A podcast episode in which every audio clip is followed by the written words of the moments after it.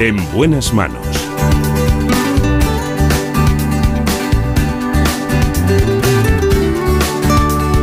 El programa de salud de Onda Cero. Dirige y presenta el doctor Bartolomé Beltrán.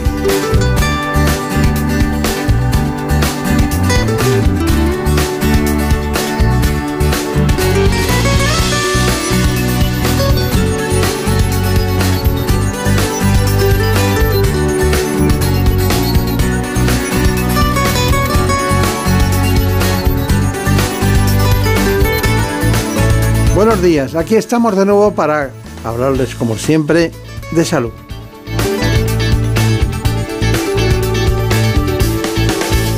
Hoy en primer lugar quiero llevarles a un mundo apasionante, el del aneurisma aórtico.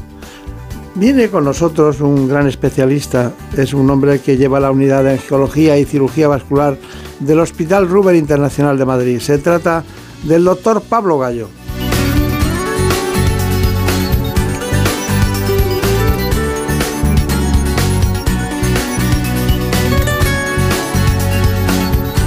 Primer lugar, quiero que ustedes conozcan todos los aspectos más importantes del aneurisma aórtico. Así que vamos con el informe. En buenas manos.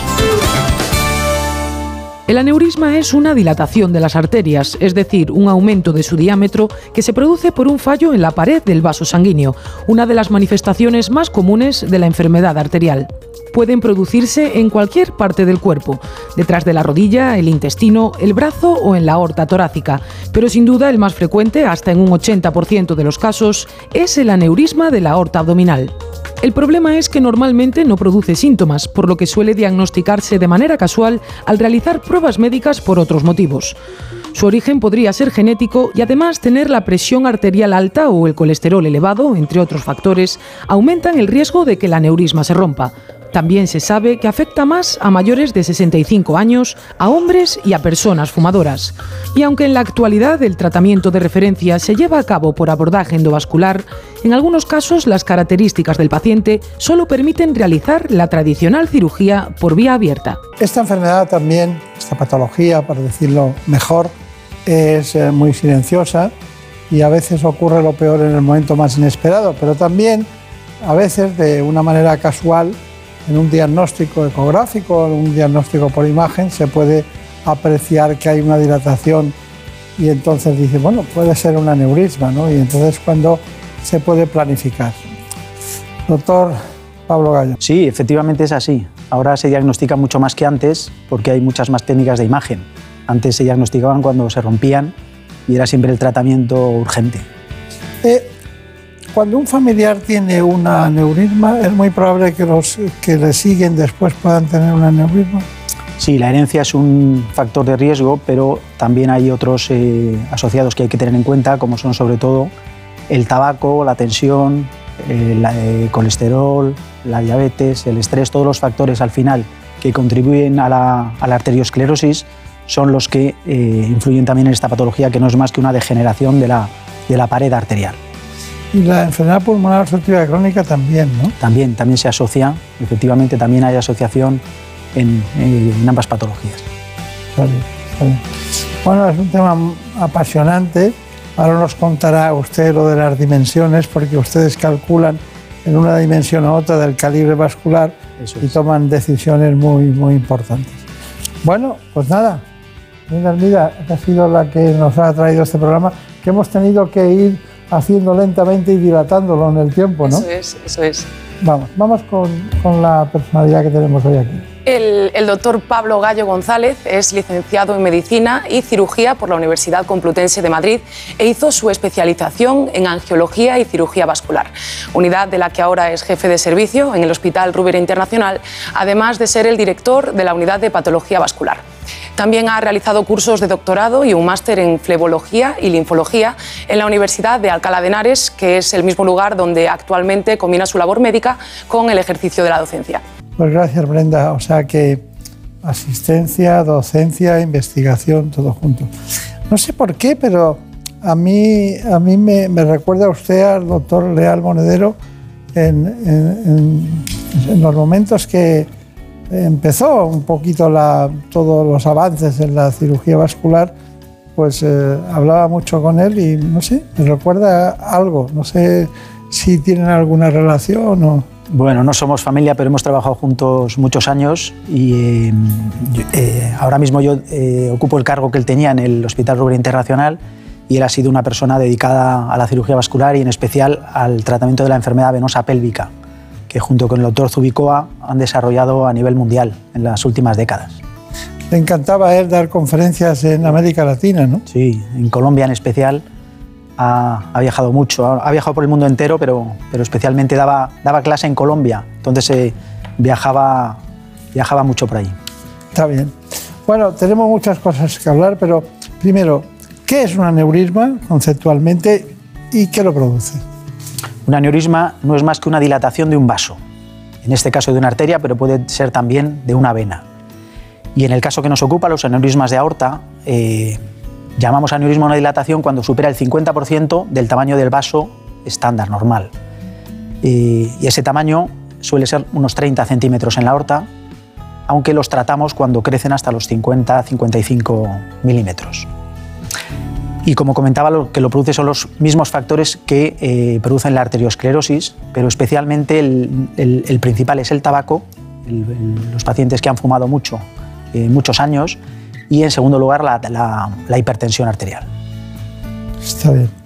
Bueno, ¿y, qué lo produce realmente al margen de todo lo que hemos citado? Porque da la impresión de que hay algo en, lo que es la, genética, más que la genética, el, fenotipo, ¿no? da la impresión de que hay algunas condiciones que pueden alterar el, tamaño de los vasos en algunas zonas determinadas.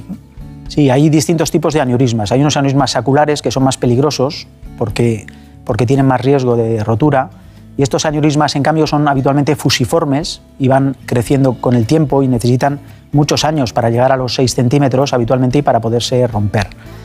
Hay un componente hereditario sin duda, pero al final las arterias son caprichosas y en unas, unas veces eh, la misma enfermedad hace que se estrechen y queden la claudicación intermitente en las extremidades o el, infarto de miocardio en el corazón y otras veces se dilatan la debilidad de la pared, en especial en la aorta, por debajo de las arterias renales, donde al no haber ramas, en su segmento hasta las ilíacas que no tiene ramas, es una zona más débil, donde no, no tiene esa estructura y es más fácil que se, que se y hay más presión interna, ¿no? Eso es, eh, por eso es la zona más frecuente de todas en el desarrollo de, aneurismas.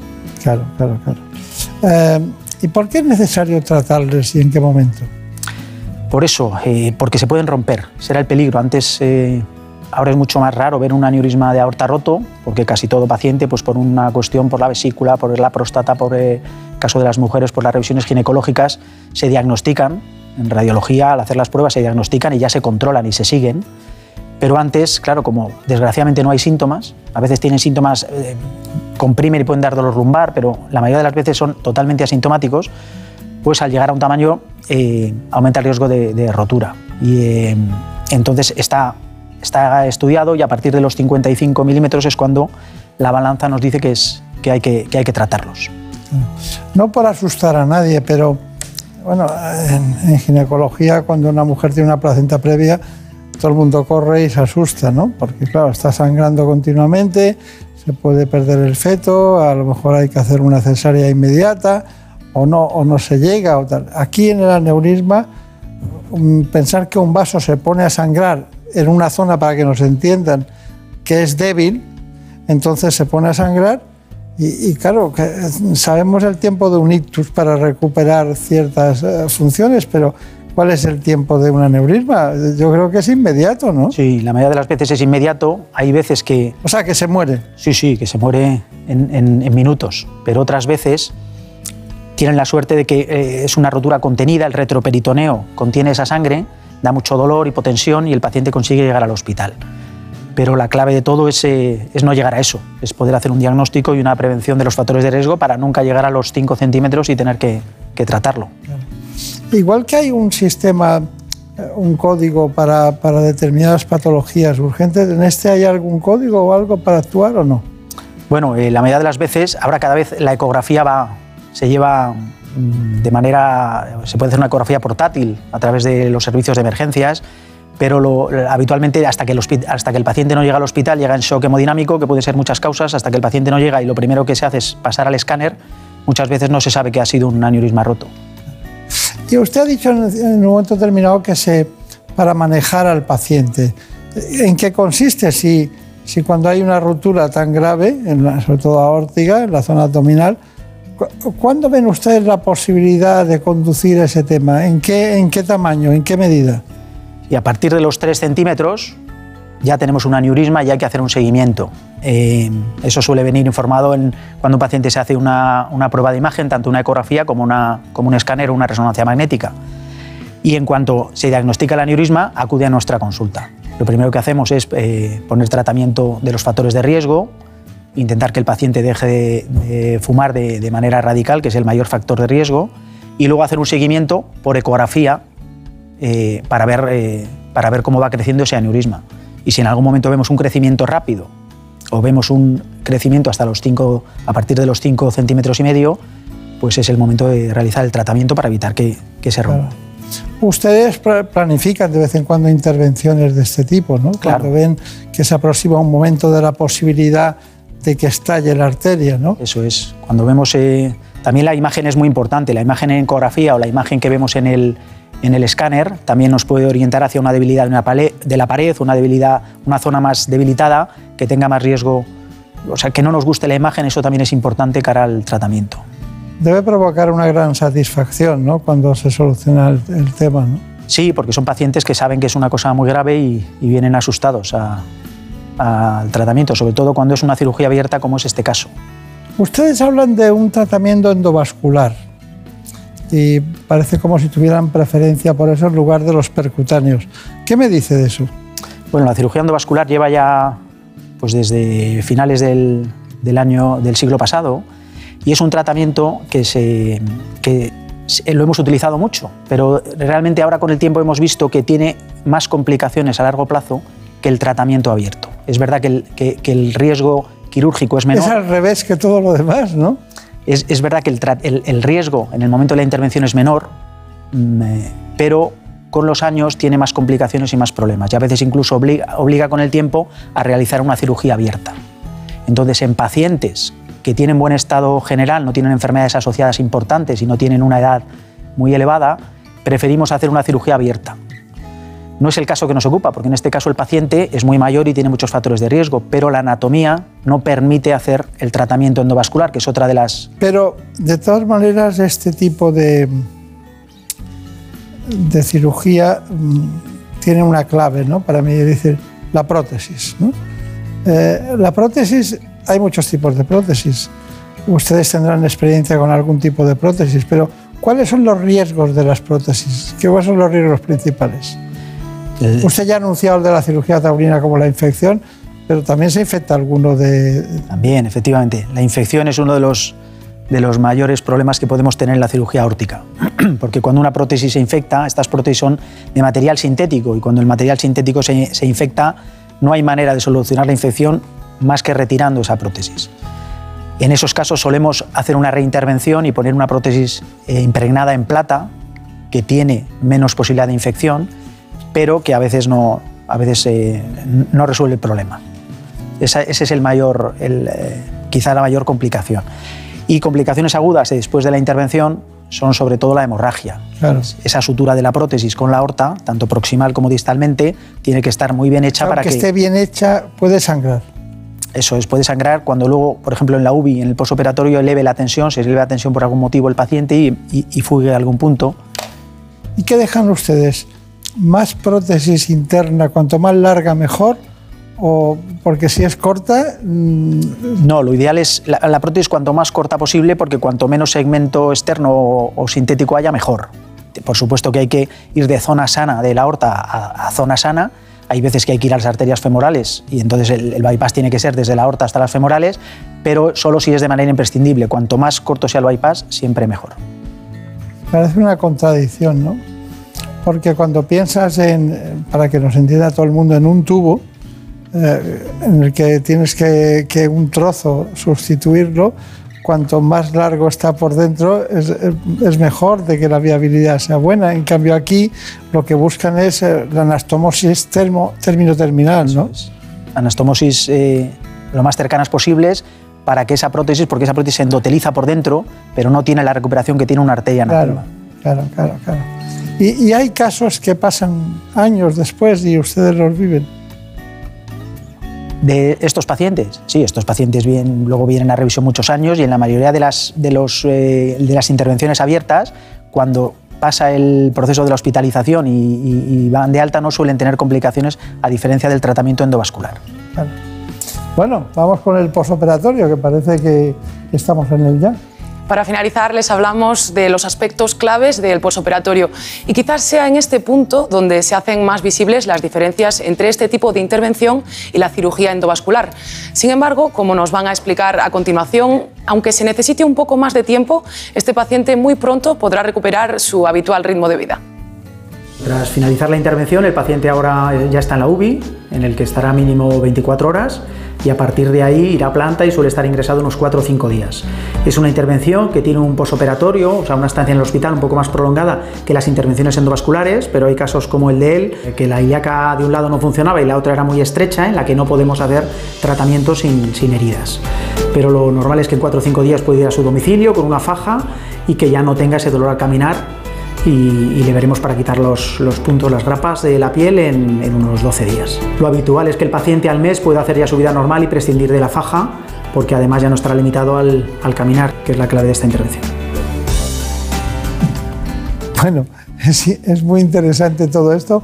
Me estaba riendo con, con, con Brenda Armida por el tema de las dificultades que pasa en el periodismo. Todo está, sabemos todas las cosas, ¿no?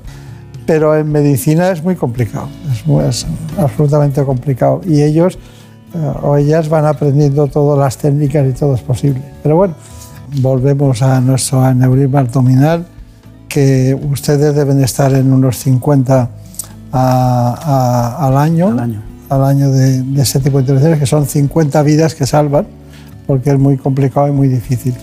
Bueno, ¿cuáles son sus conclusiones?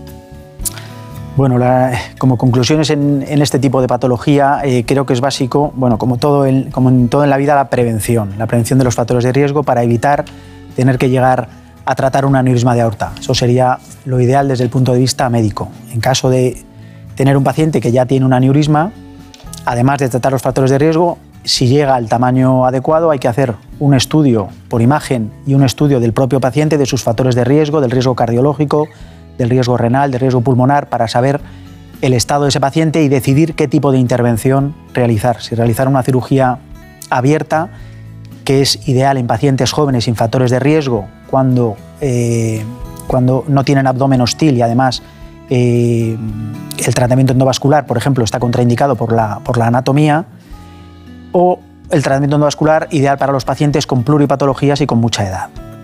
Eh, pero para el tratamiento de una o de otra manera, es clave tener un equipo multidisciplinar donde tanto el, equipo de anestesia es clave y el posoperatorio en NUBI también. No es solo el momento de operar, sino todo el equipo y todo el, todo el conjunto de, profesionales que llevan, que llevan a cabo la, intervención. Bueno, doctor Pablo Gallo, no le conocía, encantado de saludarle. Eh, a veces me recuerda que estamos con su jefe, su anterior jefe. Estará jubilado ya, ¿no? Sí, ya está jubilado. Todo el mundo se jubila, no sé qué pasa.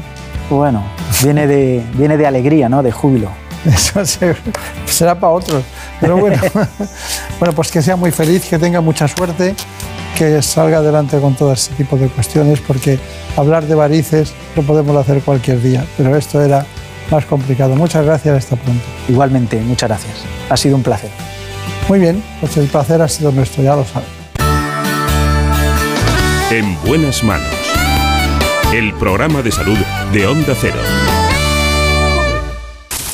Es lógico. Murprotec, empresa líder en la eliminación definitiva de las humedades, patrocina la salud en nuestros hogares. Un día descubres que tienes humedades en techos, paredes, están por todas partes. ¿Qué puedes hacer? Llama a Murprotec. Llama, Llama al 930 1130 o entra en murprotec.es. Si con las humedades te las tienes que ver, ¿qué puedes hacer? Llama a Murprotec. 930 1130. Murprotec. Cuidando tu hogar, cuidamos de ti. Da gusto levantarse los fines de semana. Buenos días. Buenos días, de luz y de color. Jaime Cantizano sabe transmitir su sonrisa y optimismo. De calidad de vida sabe mucho Fernando Eiras. De aquí solo podéis ir para arriba, a ver qué me hacéis con el resto del programa. Lo he dejado. Yo siempre tengo cuerpo de fin de semana. ¿eh? Me encanta que lo recuerdes porque me hace sentir tan culpable. Rubén me dijo que yo no soy buena influencia para ti. Eh, totalmente de acuerdo. Contágiate. Por fin no es lunes. Tu cita con Jaime Cantizano. Los fines de semana desde las 8 de la mañana y en cualquier momento en la web y en la app de Onda Cero. Te mereces esta radio. Onda Cero, tu radio. Los sábados y domingos toda la información en Noticias Fin de Semana. Según los datos que están ofreciendo las autonomías que confirman hoy que este seguimos en Estados Unidos para contarles que se ha aprobado ya la aplicación. Porque la actualidad no se detiene. La Guardia Civil ha echado el guante a la mujer que presuntamente provocó el incendio del Aún así hay noticias que nos satisface dar. La de que hay una provincia, esto es lo que está pasando ahí fuera. Noticias Fin de Semana con Juan Diego Guerrero. Sábados y domingos a las 7 de la mañana y a las 2 de la tarde. Y siempre que quieras, en la app y en la web de Onda Cero. Te mereces esta radio. Onda Cero, tu radio.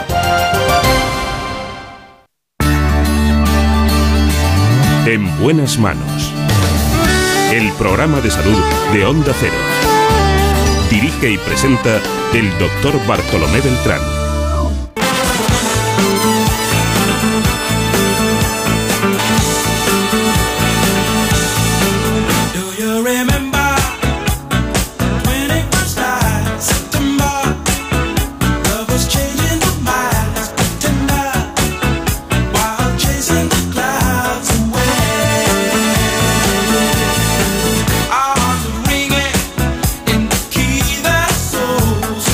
Ya lo habrán notado, está con nosotros en la dirección técnica Nacho García. Como siempre, en la coordinación y producción del programa, Marta López Llorente.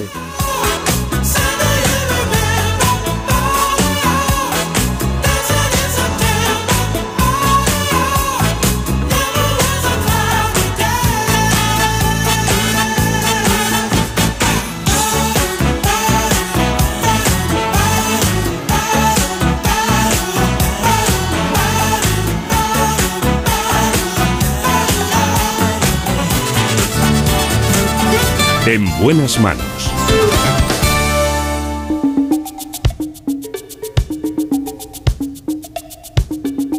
Efectivamente, ahora nos llega un tema apasionante, muy masculino. Vamos a hablar de la tecnología en urología. Lo hacemos con el urólogo de Uroclinic. Se trata del doctor Javier Romero Otero.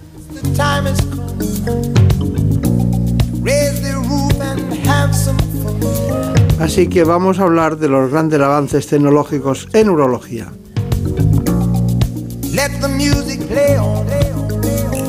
Para eso es fundamental que ustedes conozcan de la mano del doctor Javier Romero Otero lo último, lo que sabemos lo último y es concretamente lo que se ha dado en un Congreso Mundial recientemente realizado y en el que se han hablado de muchas cosas, pero sobre todo las hemos podido resumir en este informe. En buenas manos. El programa de salud de Onda Cero. La próstata es una glándula masculina del tamaño de una nuez situada debajo de la vejiga y atravesada por la uretra. Su función principal es producir el líquido seminal que transporta a los espermatozoides durante la eyaculación. Entre los posibles trastornos de esta glándula están la hiperplasia benigna, que es un aumento del tamaño de la glándula y aparece sobre todo en varones de edad avanzada, cuyo principal síntoma es la necesidad de orinar con frecuencia. También encontramos el crecimiento maligno o cáncer de próstata, que con 25.000 diagnósticos al año es el tumor más frecuente en hombres a partir de los 50 años. La noticia positiva es que sus posibilidades de curación aumentan hasta un 90% si se detecta a tiempo. En sus fases iniciales es posible aplicar tratamientos poco agresivos para el paciente, que mantienen su calidad de vida y minimizan los efectos secundarios. En cuanto al tratamiento quirúrgico, primero el uso de la paroscopia y más tarde la incorporación de tecnología robótica han supuesto grandes ventajas tanto para el cirujano como para el paciente. En esta mañana vamos a hablar de un tema apasionante, que es eh, la próstata el tamaño de una nuez, ya saben ustedes, la castaña de los hombres también se ha dominado así. Pero lo cierto y seguro es que aquí, en este espacio, nos han llamado mucho tiempo. ¿Cuándo vuelve el doctor Romero? Bueno, cuando vuelve el doctor Romero, nosotros ya saben ustedes que llevamos una dinámica de especialistas, pero todo el mundo quería volver a tenerle delante para ver cuáles serán todas las disciplinas de la patología prostática y concretamente en la que la tecnología actual ha dado posible solucionar los problemas de cada tipo. Y hoy vamos a dar un repaso a todas ellas. Bueno, doctor Romero Otero. Es un placer volver a estar aquí con ustedes. También, también para nosotros. Bueno, ya sabe que siempre aquí eh, hacemos eh, siempre un poquito de buparlé antes de empezar el programa y con usted casi siempre es así. Así que está en su casa. Así bueno, me siento. bueno, hay una cosa muy importante y es que, Marina Montiel, nos tienes que contar los datos básicos del doctor Romero para quien no lo sepa. Pues sí, les presento y por decir algo, porque ya lo conocen al doctor Javier Romero Otero, es urólogo. Desarrolla su actividad asistencial como director del Departamento de Urología de HM Hospitales en Madrid y es director médico del grupo Rock Clinic Además, es profesor en universidades como la CEU San Pablo, la Complutense o la de Salamanca. Es autor de más de 30 capítulos de libros y de 110 trabajos de investigación. Bueno, la verdad es que le da, le da tiempo para todo, pero en total, ¿cuántas personas trabajan con usted aproximadamente? Pues, eh, trabajamos muchos. En el departamento de urología, como urólogos, somos eh, como 35 urólogos, eh, pero luego tenemos un montón de personas aliadas porque tenemos todo el mundo dedicado a la urología. Tenemos radiourólogos, patólogos dedicados específicamente a la urología, ginecólogos, cirujanos, que todos trabajamos de forma unida y en equipo multidisciplinar. Y por supuesto, no quiero quedarme sin decir que tenemos una enfermería fabulosa, también se dedicada a la urología, y un montón de personal eh, técnico, secretarias y tal, que hacen que podamos desarrollar la labor para poder ayudar a toda la gente. Y la verdad es que estoy muy contento y con los años cada vez más, valoro, lo cada vez se valora más, el tener el engranaje, la maquinaria hecha para poder tratar a la gente y para poder ayudar a las personas. Pero hay, hay un boom del, del tratamiento de la próstata porque, eh, bueno, antes eh, siempre decíamos que los hombres tenían que hacerse una revisión a partir de los 50 años, a partir de los 60 como mínimo. Y bueno, y ahora realmente eh, las mujeres se han concienciado y cuando alguien se levanta a, orinar varias veces o un par de veces por la noche, enseguida tienes que te ver al urólogo, tienes que ir de tal. Entonces, la pregunta es, el diagnóstico de problemas prostáticos, eh, antes de pasar a la biopsia de fusión, ¿qué diría usted? Bueno, pues que el hombre tiene que ir más al médico de lo que va, que la mujer lo tiene totalmente interiorizado y van al médico eh, y lo frecuentan más que el hombre. Es curioso que el hombre padece más enfermedades y muere antes que la mujer y frecuentamos menos al médico, pues es paradójico, ¿no? Entonces, eh, una revisión prostática a partir de los 45 años parece que empieza a ser una edad ya muy razonable, parece que empezamos a tener consenso en ello. Una revisión prostática es fácil, es sencilla, eh, es un análisis de sangre, una ecografía, una flujometría y eh, hay que hacer el, tan famoso tacto rectal que es innegociable y se debe hacer en la revisión pero quitando el tacto rectal que es un poquito más invasivo, todo lo demás eh, es sencillo, rápido y, y, estamos preveniendo y estamos diagnosticando precozmente las enfermedades y con eso estamos prolongando la vida de los pacientes y mejorando muchísimo la calidad de vida, de modo que no tiene en mucho sentido en el siglo XXI no, no hacerlo, ¿no? Pero estamos hablando de 25.000 casos en España al año, ¿no? Eh, entre 25 y 30.000 diagnósticos de cáncer de próstata. Eh, la próstata produce la patología maligna más frecuente eh, que padece el varón, que es el cáncer, pero también la benigna, que es la hiperplasia benigna de próstata. Entonces, mm, es, es, imprescindible hacer una revisión y un chequeo de la próstata porque produce las dos patologías más frecuentes que padece el varón, tanto la maligna como la benigna. Y como les estoy diciendo, es una cosa rápida, sencilla y poco invasiva. Claro. Luego me tiene que explicar para aprenderlo, ¿eh? porque han, han, sacado el Rezum, el Larsen Olmium, luego también ustedes tienen el agua, el agua MAM, este que, que es... Eh, también es un chorro de suero que utilizan ustedes y tal. señor. Y claro, ese tipo de cosas tiene que estar indicada en cada caso. ¿Y cuál es el esquema, el, el, protocolo que tienen ustedes para podernos saber qué hacemos en cada caso? De momento vamos con la biopsia de fusión. Marina. Pues sí, comenzamos este bloque con una de las últimas técnicas para diagnosticar el cáncer de próstata. Les hablamos de la biopsia de fusión, que combina imágenes ecográficas con el PET, la resonancia magnética y el PSA en membrana un avance sustancial en el campo diagnóstico de las lesiones de próstata. Además de la exploración física y la medición del PSA o antígeno prostático específico, para diagnosticar el cáncer de próstata se utilizan desde hace décadas distintas pruebas de imagen y toma de biopsias que se han ido modernizando en los últimos años. El más reciente de estos avances ha sido la biopsia por fusión, que aúna técnicas radiológicas con otras de medicina nuclear lo que supone sin duda un paso más en el diagnóstico de esta patología. La llamada resonancia magnética nuclear multiparamétrica permite ver el cáncer dentro de la glándula prostática, logrando una identificación anatómica estática de las áreas sospechosas de malignidad, mientras que el PET y el antígeno prostático específico sirven para ver áreas dinámicas de actividad tumoral.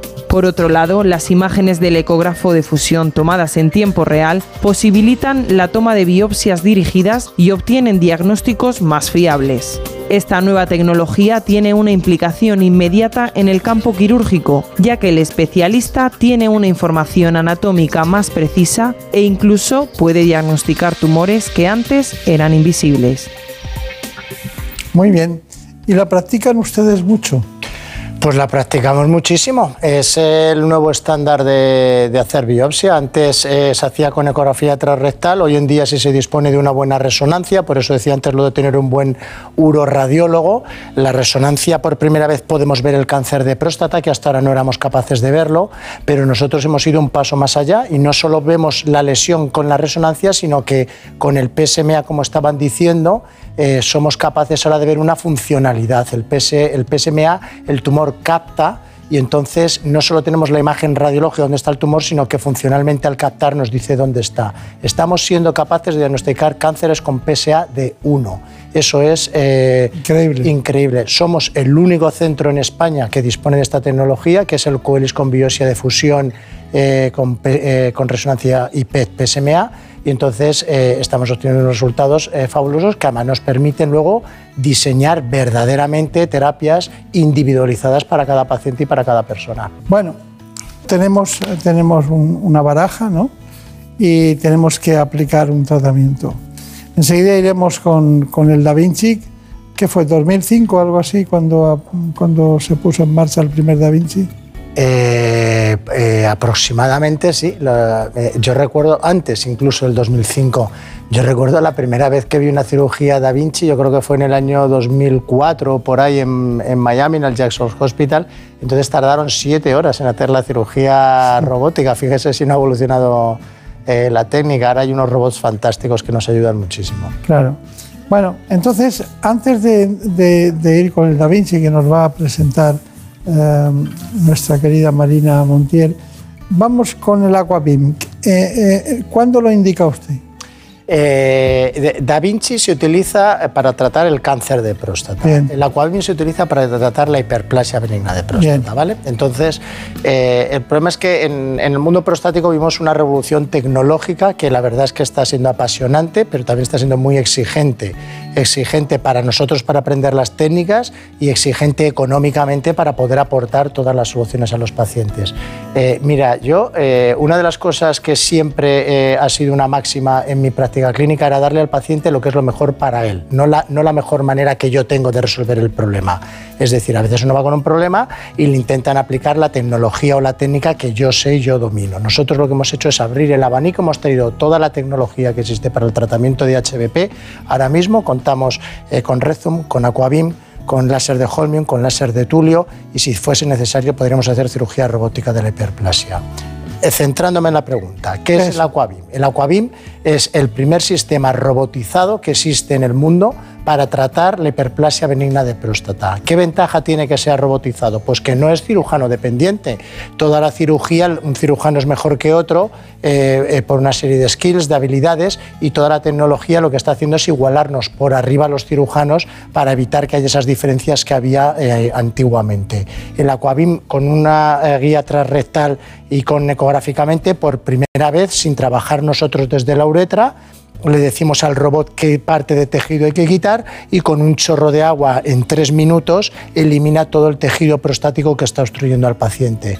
De modo que es robotizado, está muy sistematizado, eh, no es cirujano dependiente, es muy rápido y los resultados están siendo muy buenos y sobre todo y la mayor ventaja que ofrece es que es el que más preserva la función sexual de todos los tratamientos disponibles para el hiperplasia. Ahí quería llegar, ahí quería llegar.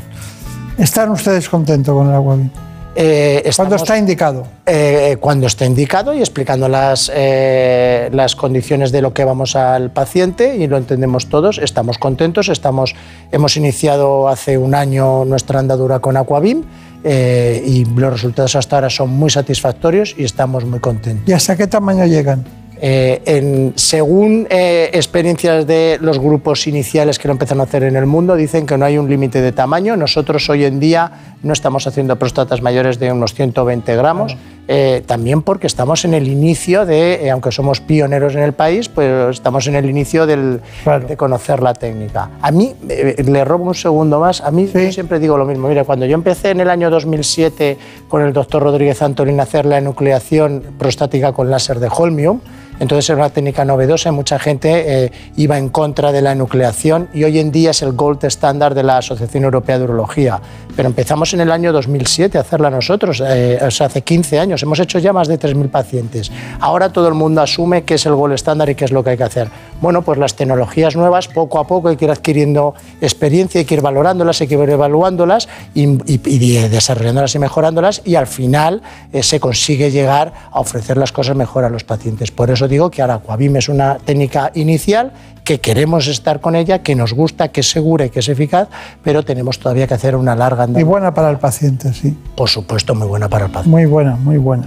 Bueno, Rezum, brevemente. Eh, Rezum, Rezum eh, en vez de un chorro de agua que quita el adenoma, lo que hace es que inyecta un vapor de agua. Este vapor de agua lo que hace es que al inyectarlo dentro de la próstata provoca una reacción fibrosa dentro de la próstata que tarda días en aparecer, de modo que eh, cuando operas al paciente, el paciente se va orinando igual o peor de lo que orinaba por la reacción inflamatoria, pero a lo largo de los días se produce el, tejido cicatricial, se retrae la próstata y entonces el paciente orina mejor. Indicación del Rezum. La indicación del Rezum, el Rezum eh, lo que pretende es evitar que pacientes que tienen que iniciar a tomar medicación no tengan que tomarla para que no sufran los efectos en la esfera sexual que provoca la medicación de la hiperplasia benigna de próstata. De modo que suelen ser personas jóvenes con tamaños prostáticos pequeños que lo que quieren evitar es empezar a tomar eh, medicación. No se pueden hacer próstatas grandes, no se pueden hacer próstatas evolucionadas con el Rezum. El Rezum tiene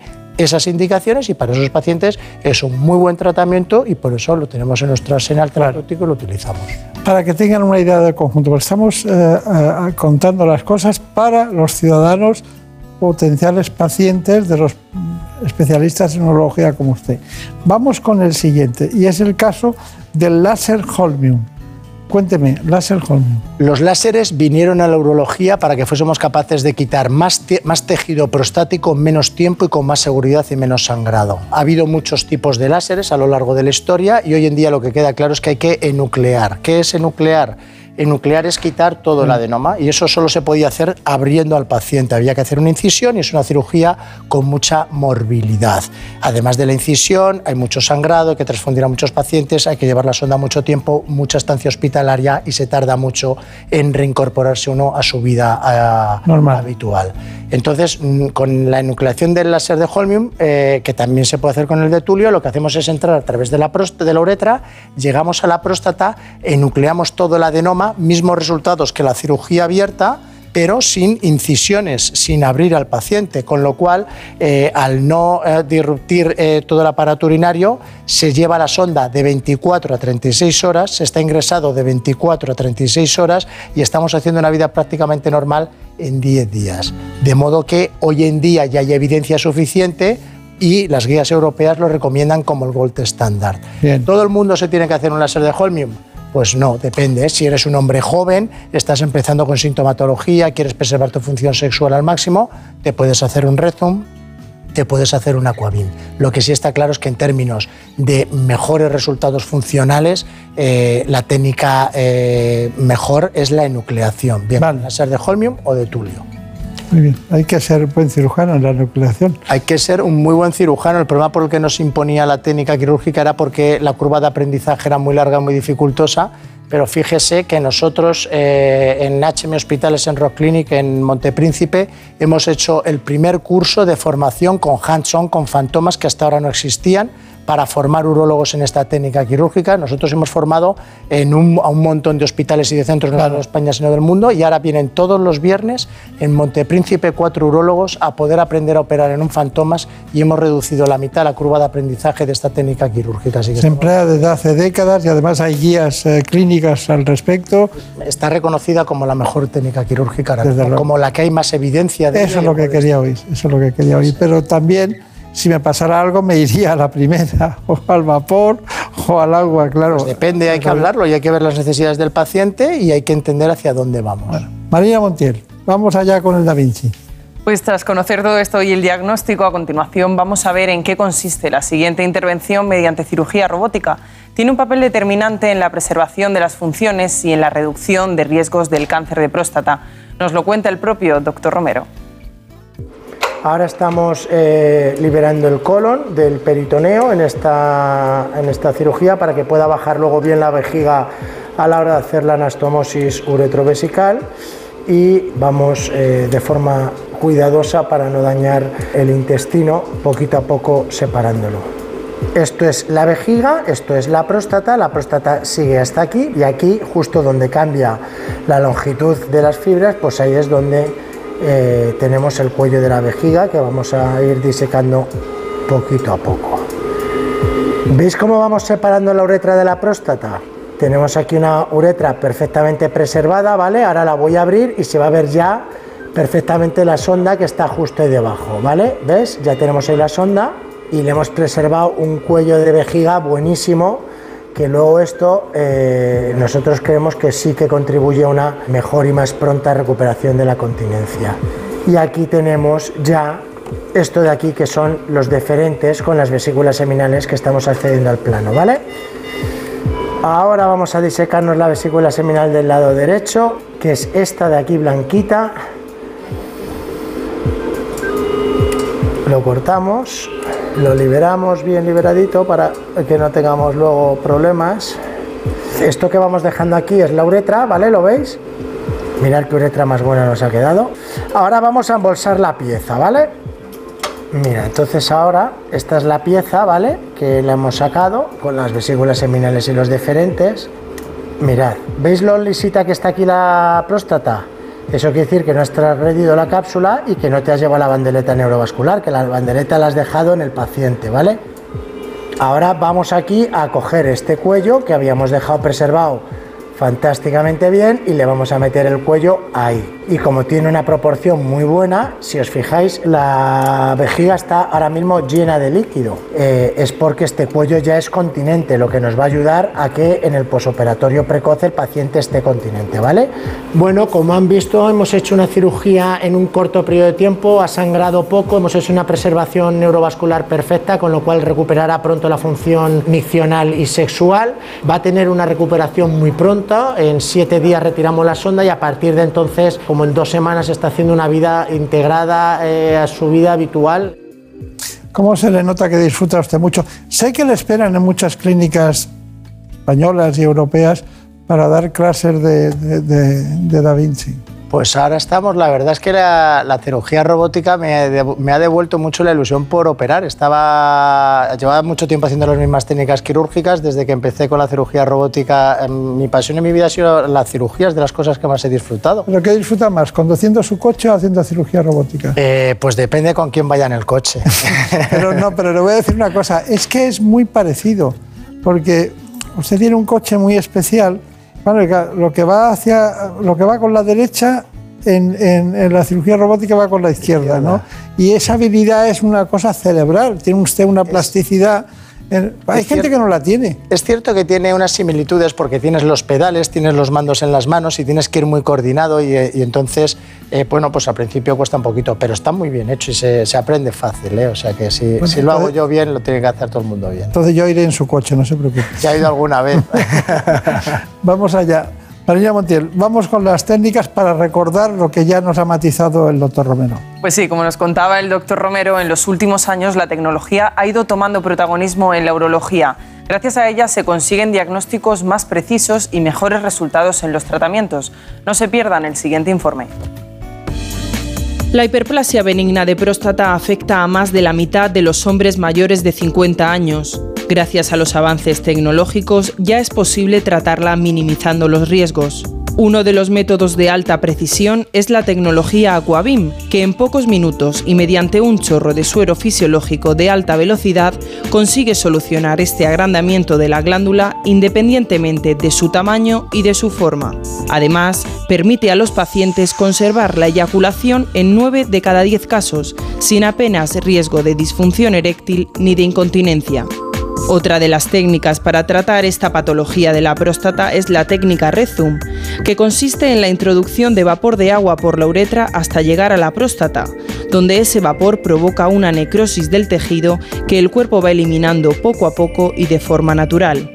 De esta manera se reduce el volumen de la próstata aumentando el tamaño de la uretra, lo que mejora el flujo y la calidad miccional.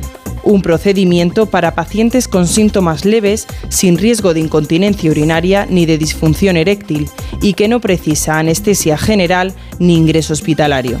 Y entre los últimos avances en tecnología para la hiperplasia está el láser Holmium. El agrandamiento prostático eh, consiste en que la próstata es como una naranja, los gajos van creciendo con la edad y lo que queremos es quitar la mayor cantidad de gajo posible de la naranja para que la orina pueda discurrir a través de la próstata sin dificultad. El láser de Holmium lo que hace es mimetizar la cirugía abierta, quita todos los gajos, pero lo hace a través de la uretra, con lo cual no hay incisiones y con mínima morbilidad conseguimos los mejores resultados funcionales que son los mismos que se obtienen con la cirugía abierta. Entre sus virtudes destaca que el tejido estirpado puede someterse a un análisis, lo que lo convierte en un aliado clave para la detección precoz del cáncer de próstata. Bueno, muy bien. Eh, está muy bien. Bueno, tenemos eh, un momento clave que es las conclusiones de todo lo que hemos visto de la próstata. Tenemos que tener en cuenta que el 23% de todos los cánceres que se diagnostican en el varón es precisamente debido al cáncer de próstata. No, no estamos hablando de un asunto menor, 25.000 a 30.000 casos en España.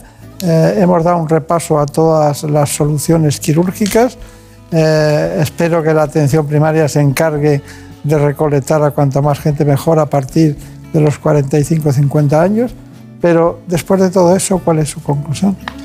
Pues mire, mi conclusión es que eh, la próstata es eh, fácil de eh, detectar pronto los problemas y de poder ponerle soluciones y animar a la gente a que vaya, concienciarles de que es la patología más frecuente que padece el varón y luego eh, que cuando uno tenga un problema hay un abanico de posibilidades hoy en día muy amplio y eh, lo que tienen que hacer es buscar la solución que mejor es para ellos. No vale la solución que a un paciente le quiere dar un médico. De lo que se trata es de usted qué problema tiene, qué necesidades tiene, cuáles son sus aspiraciones los próximos años y en función de eso que le diseñen a uno un tratamiento porque hay muchísimas opciones y lo que hay que hacer es eh, eh, poder tener el acceso a toda la tecnología que hay porque hay muchísima que está aportando un montón de soluciones y que se tienen que hacer, de ver- pero de verdad, tratamientos individualizados.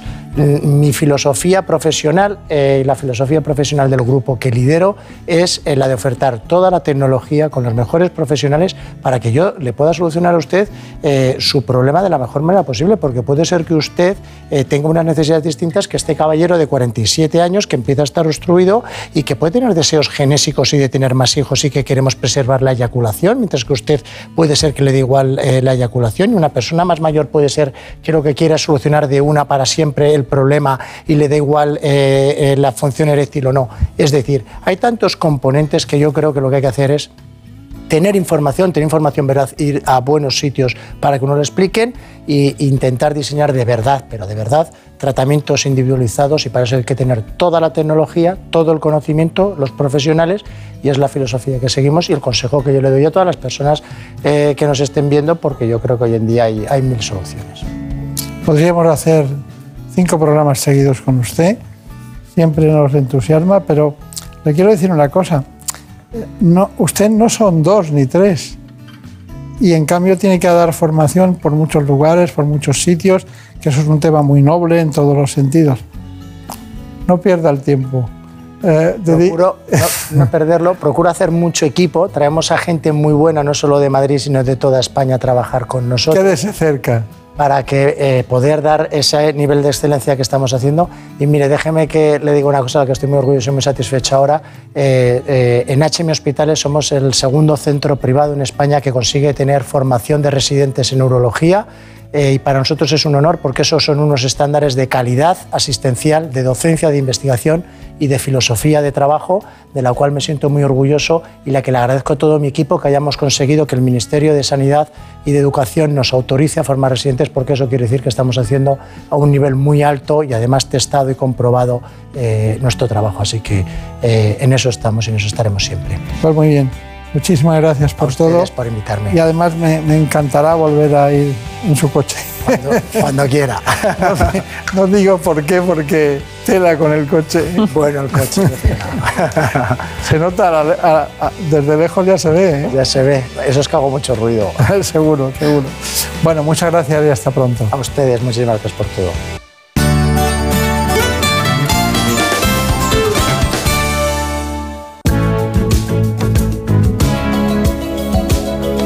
Manera trepidante llegan aquí nuestros compañeros de los servicios informativos para que conozcan la última hora todo aquello que ha ocurrido en España y en el mundo.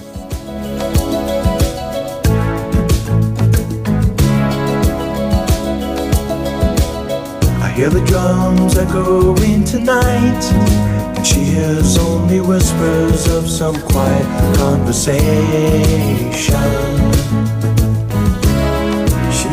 In 12:30 flight.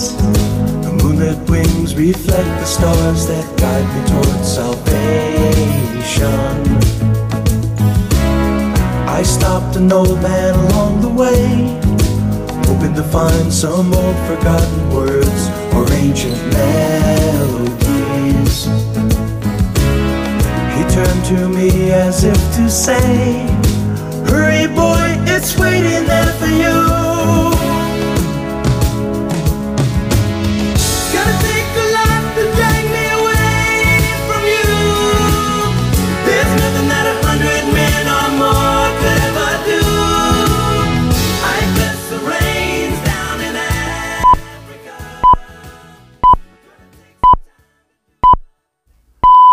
Son las 5, son las 4 en Canarias. Noticias en Onda Cero. Buenas noches. Rodrigo Sorogoyen ha ganado esta noche el Goya a la mejor dirección por Asbestas, su sexto largometraje en una gala celebrada en Sevilla y que ha supuesto un gran homenaje a la figura de Carlos Saura, fallecido el pasado viernes. Asbestas ha sido galardonada también como mejor película. El Goya a la mejor actriz protagonista ha sido para Laia Costa y el de mejor actor se lo ha, rebado, se lo ha llevado Denis Menochet. Desde el Palacio de Congresos de Sevilla informa Mercedes Pascua. Asbestas con nueve premios Goya es la ganadora de esta noche, era la favorita, la que más nominaciones tenía, 17, pero se va de vacío, por ejemplo, Alcarrás, la muy premiada película de Carla Simón, que no ha conseguido nada. Asbestas se lleva la película, se lleva el actor protagonista, el actor de reparto, fue el primer nombre que conocimos de la noche, Luis Zaera, música, sonido, montaje y la dirección para Rodrigo Sorogoyen, que ya acumula con este cuatro Goyas. Bueno, pensaba que ser un buen director supongo que es aparte de fijarse en Carlos Saura todo el rato, eh, ser un buen director creo que es eh, rodearse del mejor equipo posible y yo lo he hecho. Ese es el único mérito que tengo. Cinco Goyas tiene modelo 77 y tres muy importantes, cinco lobitos, la dirección y las actrices Susi Sánchez y Laia Costa. La gala de los Goya comenzaba con un homenaje a Carlos Saura, dos minutos de aplausos y las palabras de agradecimiento de su mujer, de Eulalia Ramón, que ha leído un discurso póstumo del director. El presidente del gobierno, Pedro Sánchez, ha escenificado la unión del gobierno de coalición que esta semana se ha visto convulsionado por la reforma que el PSOE quiere llevar a cabo de la ley del solo sí es sí ante la rebaja de pena a agresores, con su llegada a la ceremonia de los premios Goya, acompañado de la vicepresidenta del gobierno, Yolanda Díaz, y de la ministra de Igualdad, Irene Montero. Montero ha indicado que nunca se había invertido tanto en la lucha contra las violencias machistas. ¿No? hacer políticas públicas como el plan corresponsables para favorecer la conciliación contra las violencias machistas, presupuestos históricos. Nunca antes se había invertido tanto en lucha contra las violencias machistas y, trabajando muy duro para, para, acabar con el machismo, que es una tarea de toda la sociedad, pero también del Gobierno. Desde el Partido Popular, Elías Bendodo ha recriminado a Pedro Sánchez que de la ley del solo sí es sí no le preocupan las cifras de condenados que han visto reducidas sus penas o salido de la cárcel. Solo le preocupan, dice, las encuestas electorales. A él solo le preocupa una cifra, que es la cifra de las encuestas. Ahora las encuestas están diciendo que lo que ha hecho le ha generado un agujero electoral así de grande, que no tiene recuperación, Ahora sí quiere modificar la ley. Canadá ha derribado un objeto volador desconocido que ha violado el espacio aéreo del país. Según ha anunciado el primer ministro canadiense Justin Trudeau, aviones de combate del Comando Norteamericano de Defensa Aeroespacial, formado por Estados Unidos y Canadá, han derribado el objeto que sobrevolaba Yukon, al noroeste del país. Infantes de la Marina españoles han colaborado en tareas de rescate in extremis de un hombre de 70 años entre los escombros de un edificio en la ciudad turca de Iskenderun, afectada por el terremoto. Fuentes del Ministerio de Defensa han informado sobre este rescate que se produce después de que los infantes hayan participado en el de un niño de 7 años en la misma zona. Los devastadores terremotos de Turquía y Siria se han cobrado ya la vida de 28.170 personas, mientras la comunidad internacional continúa con sus esfuerzos de ayuda y equipos de rescate realizan un esfuerzo final para seguir encontrando supervivientes seis días después de los seísmos. Hasta el momento se han registrado 90.000 heridos. La ministra de Defensa, Margarita Robles, en declaraciones a la tele pública, ha afirmado que no hay fecha de regreso todavía de los equipos españoles de rescate en Turquía y ha lamentado no poder extender la misión en Siria tanto la UME ayer, los que participaron en el rescate de las tres personas, como los infantes de Marina, me decía, es que no somos solo nosotros, sabemos que España entera está vibrando con nosotros, nos está apoyando, están repartiendo muchas toneladas de alimentos y de ayuda que llegan de aquí, desde España y desde otros países. Es una satisfacción para todos, para la UME, para las Fuerzas Armadas, la Armada y también para toda España que les está apoyando y que estamos vibrando con ellos y siendo muy solidarios con, la terrible situación que está viviendo Turquía. La familia de la niña de Jerica en Castellón, fallecida por peritonitis tras acudir en tres ocasiones a urgencias y no realizarle pruebas, ha asegurado que acudirá a los tribunales ante una negligencia por la que han dejado morir a la niña. Familiares, amistades y vecinos de Jerica se han concentrado como forma de protesta y han guardado un minuto de silencio en recuerdo de Emma. Beatriz Gascón es la madre de la pequeña fallecida porque esto va a juicio, porque esto ha sido una negligencia muy gorda, muy gorda. He ido tres veces, lo tengo todas las partes, lo tengo todo, no le han hecho una analítica, no le han hecho nada, lo han dejado morir poco a poco. Es todo, más noticias dentro de una hora y en ondacero.es. Síguenos por internet en ondacero.es.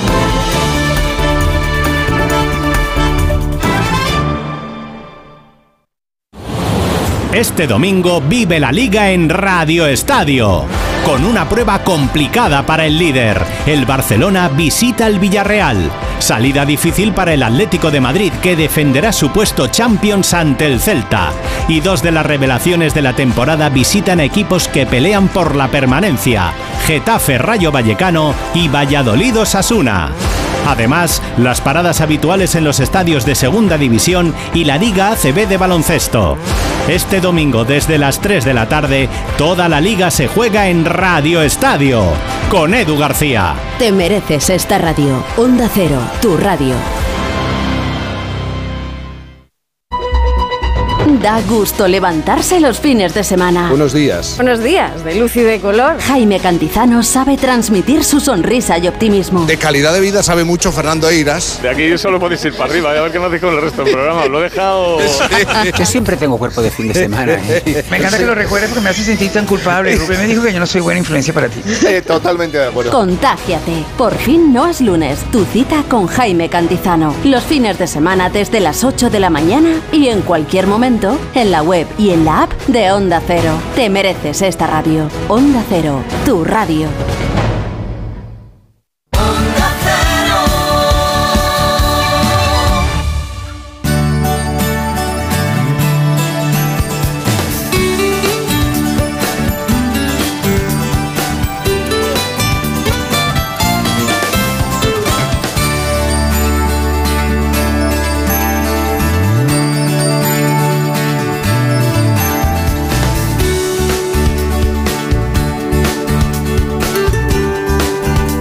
Buenas manos.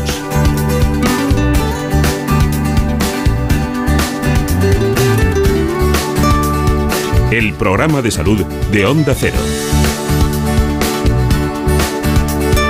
Dirige y presenta el doctor Bartolomé Beltrán. Vamos con la segunda parte del programa. Hoy les propongo que sepamos todo lo que deberíamos saber sobre la vida.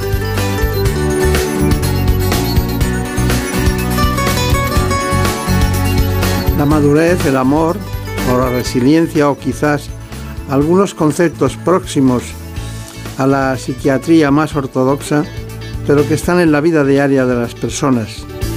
Me refiero a las que tienen recursos, a las que no. Pero eso nos lo conta enseguida el doctor Enrique Rojas. Mientras tanto les propongo este informe.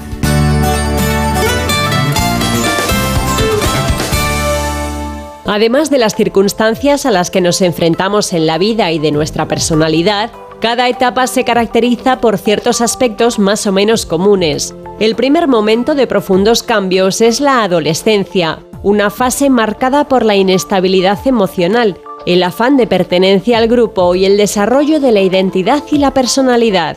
Más tarde, en la edad adulta, estas se reafirman, por lo general se alcanza la madurez y se asumen mayores responsabilidades.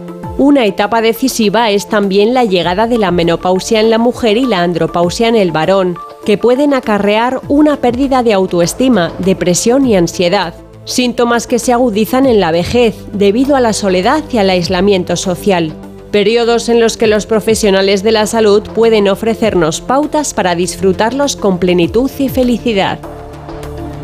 Bueno, pues aquí está el médico y psiquiatra, concretamente catedrático de psiquiatría, el profesor Enrique Rojas, que es uno de los clásicos no solo en la eh, investigación, docencia, asistencia, sino que también es uno de los expertos en comunicación social respecto a los temas que investiga periódicamente desde el punto de vista clínico y eso le da un valor eh, muy añadido. Eh, es prácticamente fundador del grupo A3 Media, del grupo Antena 3, desde el principio ha venido colaborando en nuestros programas con notable éxito. ¿Todo bien? Pues como dicen los argentinos, más o menos. sí, los gallegos dicen, tengo días. Tengo días. bueno, eh, em, Marina Montiel nos tiene que dar las claves de, diríamos, del currículum del invitado. Pues sí, como ya adelantabas, es catedrático de psiquiatría, director del Instituto Español de Investigaciones Psiquiátricas de Madrid y presidente de la Fundación Rojas Estapé para gente joven con trastornos de personalidad y sin recursos. Su formación clínica y universitaria se ha desarrollado sobre todo en Madrid, Oxford, Londres y Nueva York ha centrado su campo de investigación en el análisis de trastornos como la depresión o la ansiedad. Prolífico autor de ensayos y artículos en diversos medios científicos y de comunicación, así como de libros sobre temas clínicos, humanísticos y de ensayo. Bueno, la verdad es que me gustaría saber qué nos hace falta para ser felices, porque todo el mundo quiere serlo. Eh, me planteo tres cosas. Mm, Hago una metáfora Frente al mar tenemos un velero que se estea en el resol y me hago tres preguntas. ¿Cómo construir una embarcación y gobernarla? ¿Cómo mantenerse a flote? y cómo llegar a buen puerto. Y estas tres preguntas metafóricas son, primero, eh, mi personalidad es la base de la felicidad. Empieza por tener una personalidad equilibrada, madura, no, no perfecta, pero bien constru- construida. En segundo lugar, ¿qué va a ser de mí? Eh, mi proyecto de vida. Y el proyecto de vida es una de las puertas de entrada al castillo de la felicidad, que consiste en cuatro cosas. Amor, trabajo, cultura y amistad. Y la tercera pregunta, cómo mantenerse a flote, cómo llegar a buen puerto, la voluntad. Es decir, la voluntad hoy se considera que es, en la psicología moderna, es más importante que la inteligencia. La voluntad es la capacidad para ponerse unos objetivos concretos, medibles, ir a por ellos. Este, este es mi... Por lo tanto, la felicidad consiste eh, diciendo esto, en, en hacer algo que merezca la pena con la propia vida. Y al mismo tiempo, hay una fórmula que yo la, la repito a mis, a mis alumnos y a mis pacientes. En la felicidad consiste en tener buena salud y, y mala memoria. Es decir, la capacidad para olvidar las cosas negativas es salud mental. Y el perdón. Y el perdón. es decir, no, no hay perdón sin olvido. Es decir, de- de- en inglés, por ejemplo, las palabras son muy parecidas. ¿eh? Eh, el, olvido, o sea, cuando uno mm, olvida, perdona dos veces, ¿no? Y es fundamental. Es decir, el rencor, o sea, una, fíjate lo que te voy a decir, una, una diferencia muy interesante entre el, hombre feliz y el que no lo ve, una de ellas, no, no es la única. La persona que es feliz no tiene rencor. Es decir, la palabra rencor significa sentirse dolido y no olvidar. Y entonces el que no tiene rencor es el que es capaz de pasar las páginas negativas y mirar hacia adelante. Está bien. Perdóneme, pero no es un golpe bajo, ¿eh? no es un golpe bajo, pero tiene su dimensión. Porque si, si hay tantos jóvenes para escucharle, ¿usted sabe que el 80% de los jóvenes ven pornografía cada día? Fíjate si lo sé, yo en el libro este que, que tenemos aquí delante, son 14 lecciones que yo he dado en distintos sitios. Una de ellas fue en Oklahoma, yo no había estado nunca en Oklahoma, está al norte de Texas. No sé cómo andáis vosotras de geografía. Nosotros hacemos, hacemos el trayecto de la, car- de la carretera 69 veis cada por aquí, semana. Por, ¿no? por San Sebastián de los Reyes, muy bien. Y estuve en Oklahoma eh, justo antes de la pandemia participando en un congreso y dando yo alguna conferencia. Y en el congreso era sobre pornografía y coincidí con la persona que más sabe de pornografía de Estados Unidos, que se dedica, yo me dedico sobre todo a depresiones, ansiedad, a crisis de pánico, no, dedica solo pornografía. Se llama Peter Kleponis, muy famoso en el contexto psiquiátrico. Y me dijo, petit comité, una comida, me dijo, "L- más de la mitad de las parejas que se rompen en Estados Unidos en torno a los 50 años es porque el marido le pide en las relaciones íntimas a la mujer lo que ve en las pantallas. Anécdota de hace poco en mi consulta. Mi hija Marian, que es una seguidora tuya, fíjate qué anécdota. Yo tengo dos hijas que trabajan conmigo, que son Marian, que es psiquiatra y sabe que es psicóloga. Y hace poco veíamos un chico que tenía ansiedad y hablando con él qué te gusta, qué aficiones tienes, qué lees, qué haces, qué tal. Y le pregunto yo, como le puedo preguntar, pero no sé si te gusta más eh, el vino tinto que, que el blanco, le pregunto, ¿y, y, y tú ves pornografía? Entonces te- termina la sesión y me dice, mis hijas, qué mal hecha está esa pregunta. ¿Cómo le preguntas a un chico de 22 años si ve, si ve pornografía? Digo, pero la pregunta tienes que hacerla de otra manera. ¿Cuánta pornografía ves? Eh, eh, Entonces pasan unas semanas, viene otro chico con otro problema y no una pregunta de entrada, pero sí de salida, le digo, ¿y tú cuánta pornografía ves? Y me dice, yo lo normal. Eso está bien porque tiene una profundidad de sentido del La humor. pornografía es que, es que hay un capítulo en mi libro dedicado a eso, es que la pornografía cambia la visión de la mujer, la mujer como objeto de placer, de usar y tirar. Entonces, la sexualidad es una cosa grande, hermosa, pero siempre que haya un amor comprometido. Si no, pues se pasa. Eso visto desde la posición del hombre, porque Claro. está la posición de la mujer también, ¿no? Pero bueno, eh, hay una cosa que me ha llamado mucho la atención, que para mí, sus libros, eh, sabemos que lo de la depresión eh, endógena y exógena son dos mundos que podemos tratar, pero la inmadurez sentimental, la inmadurez sentimental es algo que pesa mucho en sus libros siempre, ¿no? Desde este momento, la primera epidemia mundial, yo, dice eh, Cervantes en el Persiles, que es el último libro que publica, el viajar te hace discreto. Cuando viajas mucho, como me pasa a mí yo, pues ahora voy a Roma la semana que viene, pero voy a Nueva York, saca- acabo de sacar un libro en inglés, directamente en inglés, en, en una editorial, Scepter de Nueva York. Cuando viajas mucho, relativizas todo y al mismo tiempo si te crees algo, sí, se te bajan los humos, ¿no? Donde la primera epidemia eh, en Occidente, excluyó África, son la, la inmadurez sentimental del hombre que no de la mujer. Y esto lleva a la primera epidemia psicológica, que son la- las parejas rotas. Es decir, cómo gestionan los sentimientos. Es decir, lo importante en esta vida no es tener buenas cartas, sino saber jugarlas. Y entonces saber jugar las cartas frase. significa, de entrada, saber gestionar a quién eliges como pareja, como persona que te acompaña. Entonces, fíjate, te voy a decir cinco o seis cosas. Pero el inmaduro no puede elegir nunca bien. Estas dos jóvenes que, que nos acompañan, que, que- que estáis en los veintitantos años cortos, ¿no? Muy cortos. Muy cortos. Entonces, cinco o seis cosas de un indicador de madurez en la selección, en la, en la adecuada selección afectiva. Los, los americanos, yo hablo mucho de esto en Estados Unidos, eh, la, la expresión es hitting the mark in the affective choice, dar en la diana, acertar. Entonces, cinco segundos. Primero, la, la- admiración. O sea, la primera cosa para que tú te enamores de alguien, en la base, la admiración. Que puede ser por su trayectoria, por lo que ha hecho, por lo que ha eh, conseguido, por... Sé los otros dos. Me he leído el En libro. segundo lugar, la atracción física y psicológica. El hombre se enamora por la vista y la mujer por el oído. ¿Y la psicológica? Ahí entra la, la atracción psicológica, ¿no? Luego, eh, notar que el tiempo vuela, que, que pasa y está, el tiempo eh, eh, es delicioso. Luego, que esa persona saca lo mejor de ti. Luego, que esa persona te ayuda a crecer como ser humano. Luego, que tienes hipotecada la cabeza, no dejas de pensar en ella. Eso lo dice Cervantes, lo dice Don Quijote de Dulcinea, la dama de mis pensamientos. Luego, cuando hay una sintonía en los grandes temas, en ideas y creencias relativamente parecidas, la mujer hace más espiritual al hombre en general. Y luego cuando empiezas a pensar, no entiendo la vida sin ti, eres parte fundamental de mi proyecto.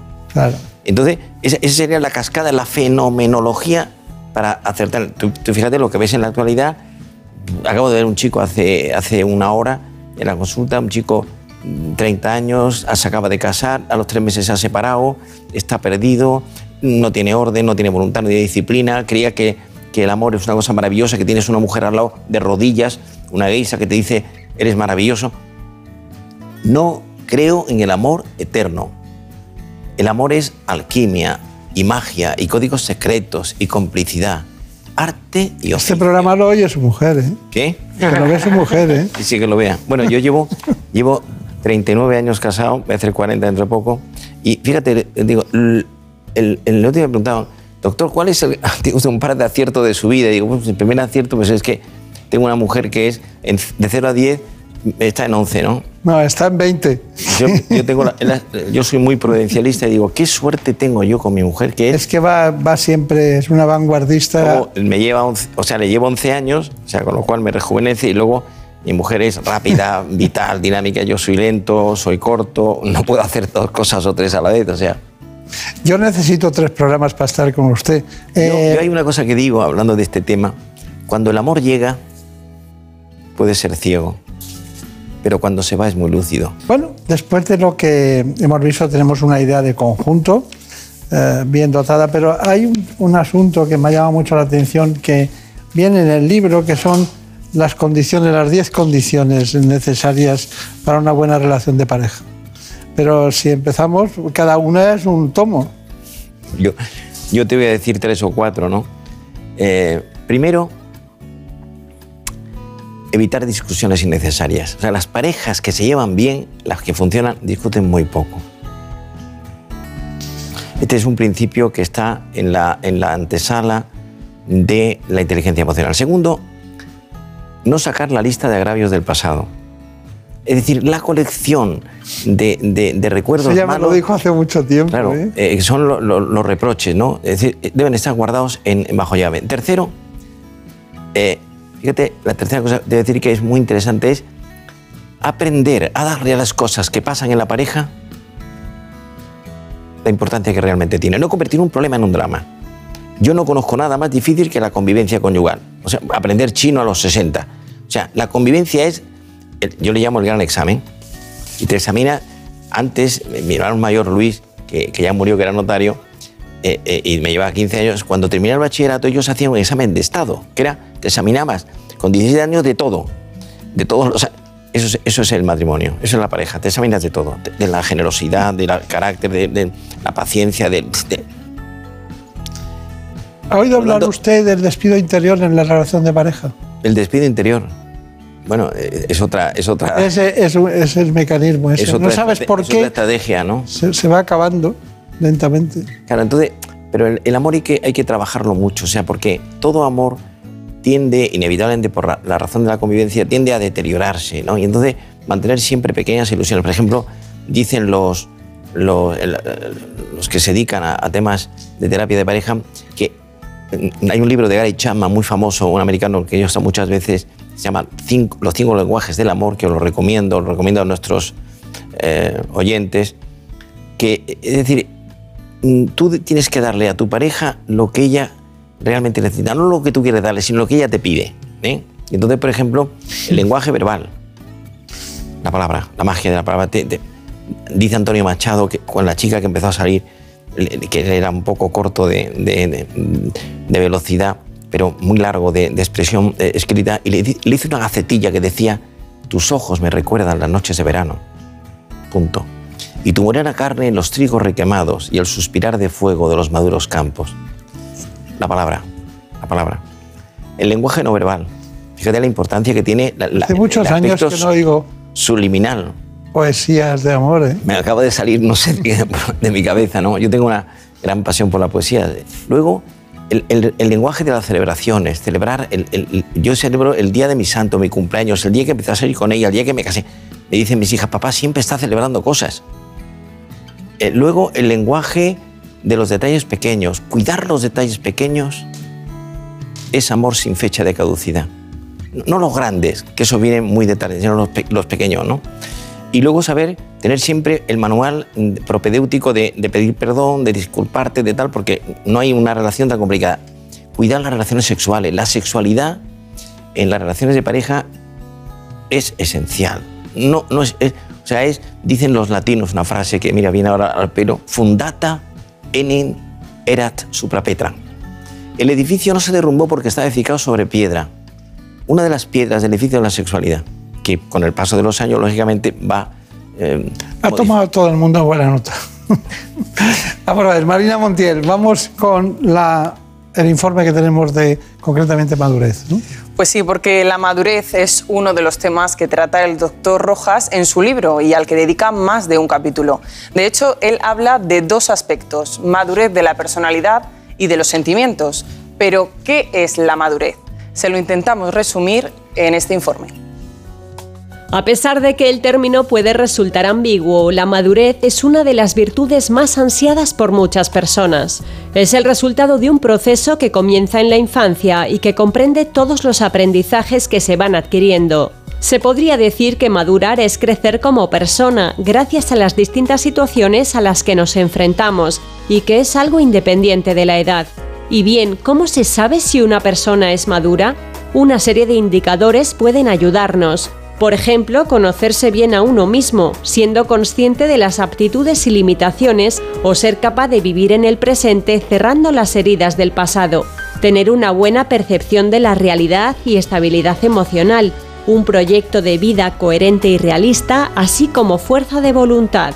No podemos olvidarnos de la importancia tanto del sentido del humor como de actuar en base a criterios morales y éticos. Y por último, tener un buen equilibrio entre el corazón y la cabeza, dos grandes ingredientes de la personalidad. Bueno, elementos eh, profusamente citados por el doctor Rojas. Vamos con el siguiente, que es un informe sobre elegir y vivir, ¿no? Sobre todo en pareja. Pues sí, la vida es una continua elección, pero hay decisiones más importantes que otras. Además del trabajo, la elección de la pareja es vital. ¿Qué factores intervienen? Una vez que se ha elegido, el doctor Enrique Rojas nos ofrece un decálogo con reglas para vivir en pareja. Una de las decisiones más importantes que tomamos en la vida es elegir pareja, ya que de eso depende en gran medida nuestra felicidad. Una elección en la que para ser óptima han de intervenir tanto el sentimiento como la razón. Y para no errar es importante conocerse a sí mismo y saber lo que uno quiere. Una vez que se ha elegido con más o menos acierto, hay una serie de pautas que facilitan la armonía y la felicidad de la pareja. Trabajar cada día la relación cuidando los pequeños detalles, no reprochar conductas pasadas ni corregir continuamente, sin duda hemos de evitar las discusiones innecesarias, ya que no conducen a nada positivo. Tener una buena comunicación es algo fundamental en la pareja, cuidar el lenguaje ya sea el verbal, el no verbal y la sexualidad. Y por supuesto asumir un compromiso. El ejercicio de la voluntad es un aspecto esencial para que el amor perdure en el tiempo el ejercicio de la voluntad marina. Hay un informe sobre felicidad que no podemos perderlo, ya que lo hemos hecho, aunque él lo ha matizado ya perfectamente. Pues sí, eh, sobre la felicidad se han escrito tratados enteros. Unos se encargan de analizar el concepto y otros nos explican cómo alcanzarla. Tarea nada fácil. Nosotros les damos una breve aproximación de lo que nos cuenta el doctor Rojas en este libro. Vean. Dice la canción Felicidad, qué bonito nombre tienes. Y es que este sentimiento es algo universal. Todos aspiramos a ella. Las distintas culturas han profundizado sobre este concepto y hasta en la actualidad cada uno la definimos de una manera. Hay quienes son felices cuando ven satisfecho un deseo, otros la equiparan a plenitud, equilibrio o armonía. Repasemos algunos consejos para intentar alcanzarla. Vivir en el presente y superar el pasado, aprender a ver el lado positivo de las cosas, tener una voluntad fuerte y un buen equilibrio entre la afectividad y la inteligencia, para ser feliz son necesarios también el amor, el trabajo, la cultura y la amistad, y sin duda hacer felices a otras personas. Saber apreciar las pequeñas alegrías de la vida cotidiana, incluso las que pasan más desapercibidas, valorar lo que tenemos y lo que hemos logrado, y saber darle a lo que nos pasa la importancia justa. Y es que aunque sabemos que la felicidad absoluta no existe, todos la tenemos más cerca de lo que pensamos. Bueno, la felicidad. A mí es un tema que me apasiona, pero también me da mucho miedo, porque hay muchas formas, ¿no? La felicidad no depende de la realidad, sino de la interpretación de la realidad que tú haces. Es decir, la capacidad para captar las partes positivas, buenas de tu vida, es fundamental.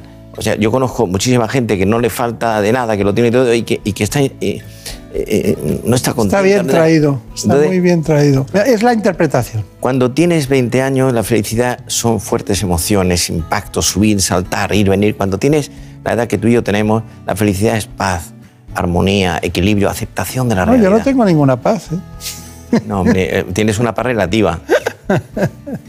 no, lo que quería decirle es que, es que no, no convendría perder esa trepidancia de la vida Ah, claro. ¿Eh? porque cuando llega la, tanta madurez se vuelve uno tan reflexivo no, que es una como interpretes tanto la realidad, puedes acabar ni siquiera con el libro de Cervantes. ¿eh? Hombre, lo importante siempre, yo digo, la felicidad consiste en tener siempre planes y retos por cumplir. Es decir, si tienes objetivos, eres feliz. Dígame Mira, te decir que la vejez consiste en empezar a mirar más hacia atrás que hacia adelante. Sí. Eh, eso es cierto. Eh, eso se lo he oído a su hija. Pero una, una, una pregunta. Rápida, por favor. Depresión externa, o sea, y la endógena, la diferencia de una y otra, porque tenemos muchos temas. La depresión endógena es biológica, bioquímica, inmotivada y hereditaria. Y tiene buen pronóstico. Se curan el 90 o el 95%, incluso las bipolares. Depresión exógena viene de fuera, por circunstancias de la vida. Eh, hay dos tipos. Las depresiones de vida a microtraumas, muchas cosas pequeñas negativas que se suman, o macrotraumas, grandes impactos.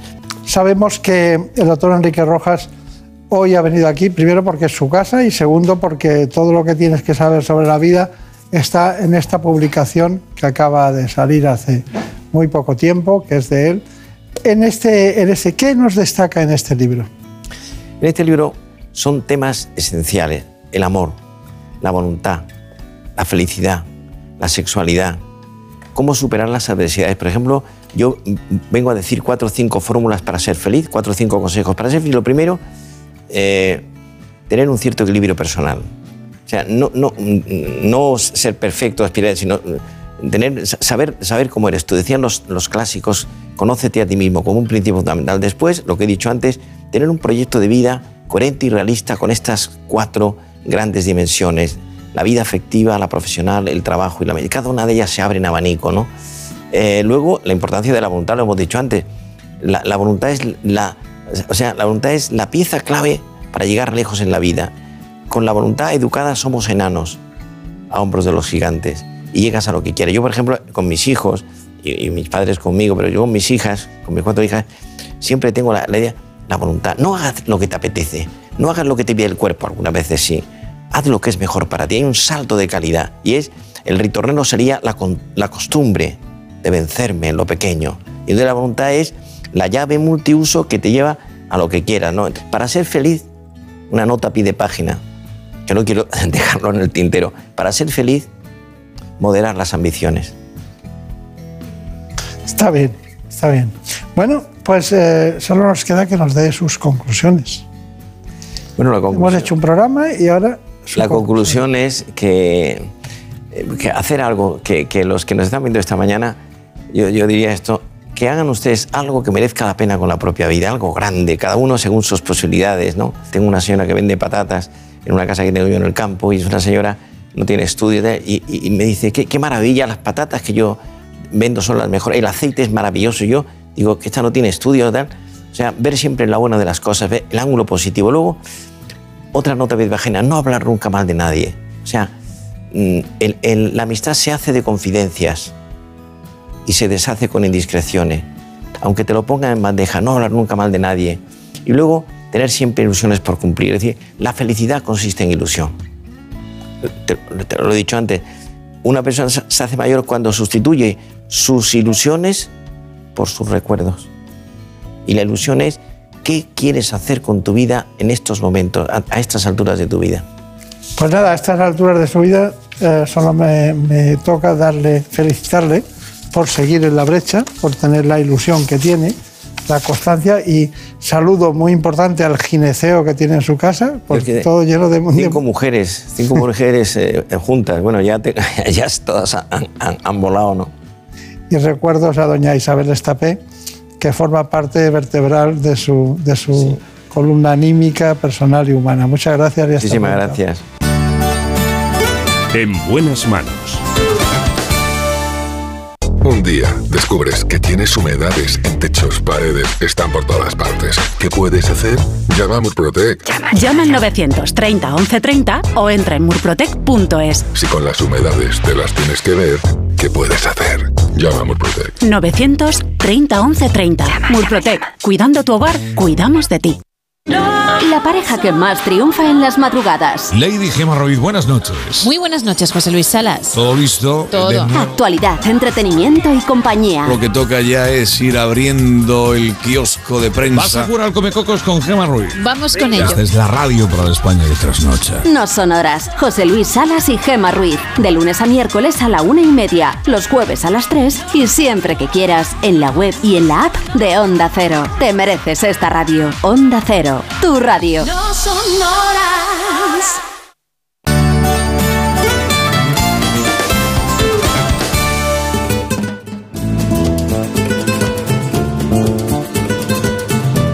Ha llegado el momento de conocer lo que publican nuestros compañeros de La Razón en ese suplemento de A Tu Salud. Saludos desde La Razón. Esta semana en el suplemento a tu salud explicamos por qué España lidera el ranking de países europeos con mayor tasa de partos instrumentalizados, es decir, aquellos alumbramientos en los que se emplean forces, ventosa o espátulas. Según los expertos, gran parte del problema reside en la falta de profesionales especializados, aunque el principal responsable es la elevada edad de las mujeres que se enfrentan a su primer parto, lo que eleva la probabilidad de que existan patologías de base y dispara el riesgo de complicaciones. Además, entrevistamos a José María Fernández, presidente de Farmamar, quien nos asegura que en el caso del fármaco Aplidin van a luchar hasta el final, ya que lo que está pasando con la Agencia Europea del Medicamento no tiene precedentes. También explicamos en qué consiste la alergia al frío y por qué en el 30% de los pacientes provoca daños en otros órganos además de en la piel. En la sección de alimentación detallamos las últimas evidencias científicas que avalan las bondades del consumo regular de frutos secos, pues se ha demostrado que son ricas en triptófano y mejoran la diabetes y la obesidad. Y en nuestra contra entrevistamos a Belén Ramírez, autora del libro Fórmula On, quien lamenta que la mayoría de personas está muy pendiente de recargar a diario su móvil, pero no de su energía física y mental. Pero como siempre estos son solo algunos de los contenidos. Encontrarán más información en las páginas del suplemento a tu salud y durante toda la semana en nuestra web www.larazón.es barra salud. Sin más, que pasen una feliz semana y cuídense. En buenas manos.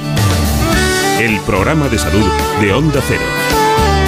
Dirige y presenta el doctor Bartolomé Beltrán.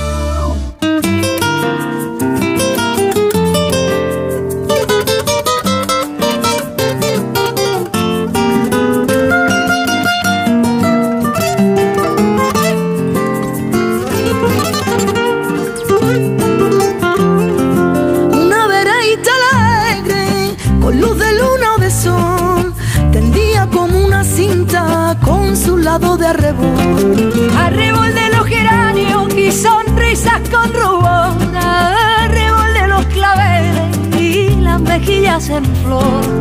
Perfumada de magnolia, rociada de mañanita, la veredita sonríe cuando tu piel acaricia. Y la cuculi se ríe y la ventana se agita cuando por esa vereda su fina estampa paseas.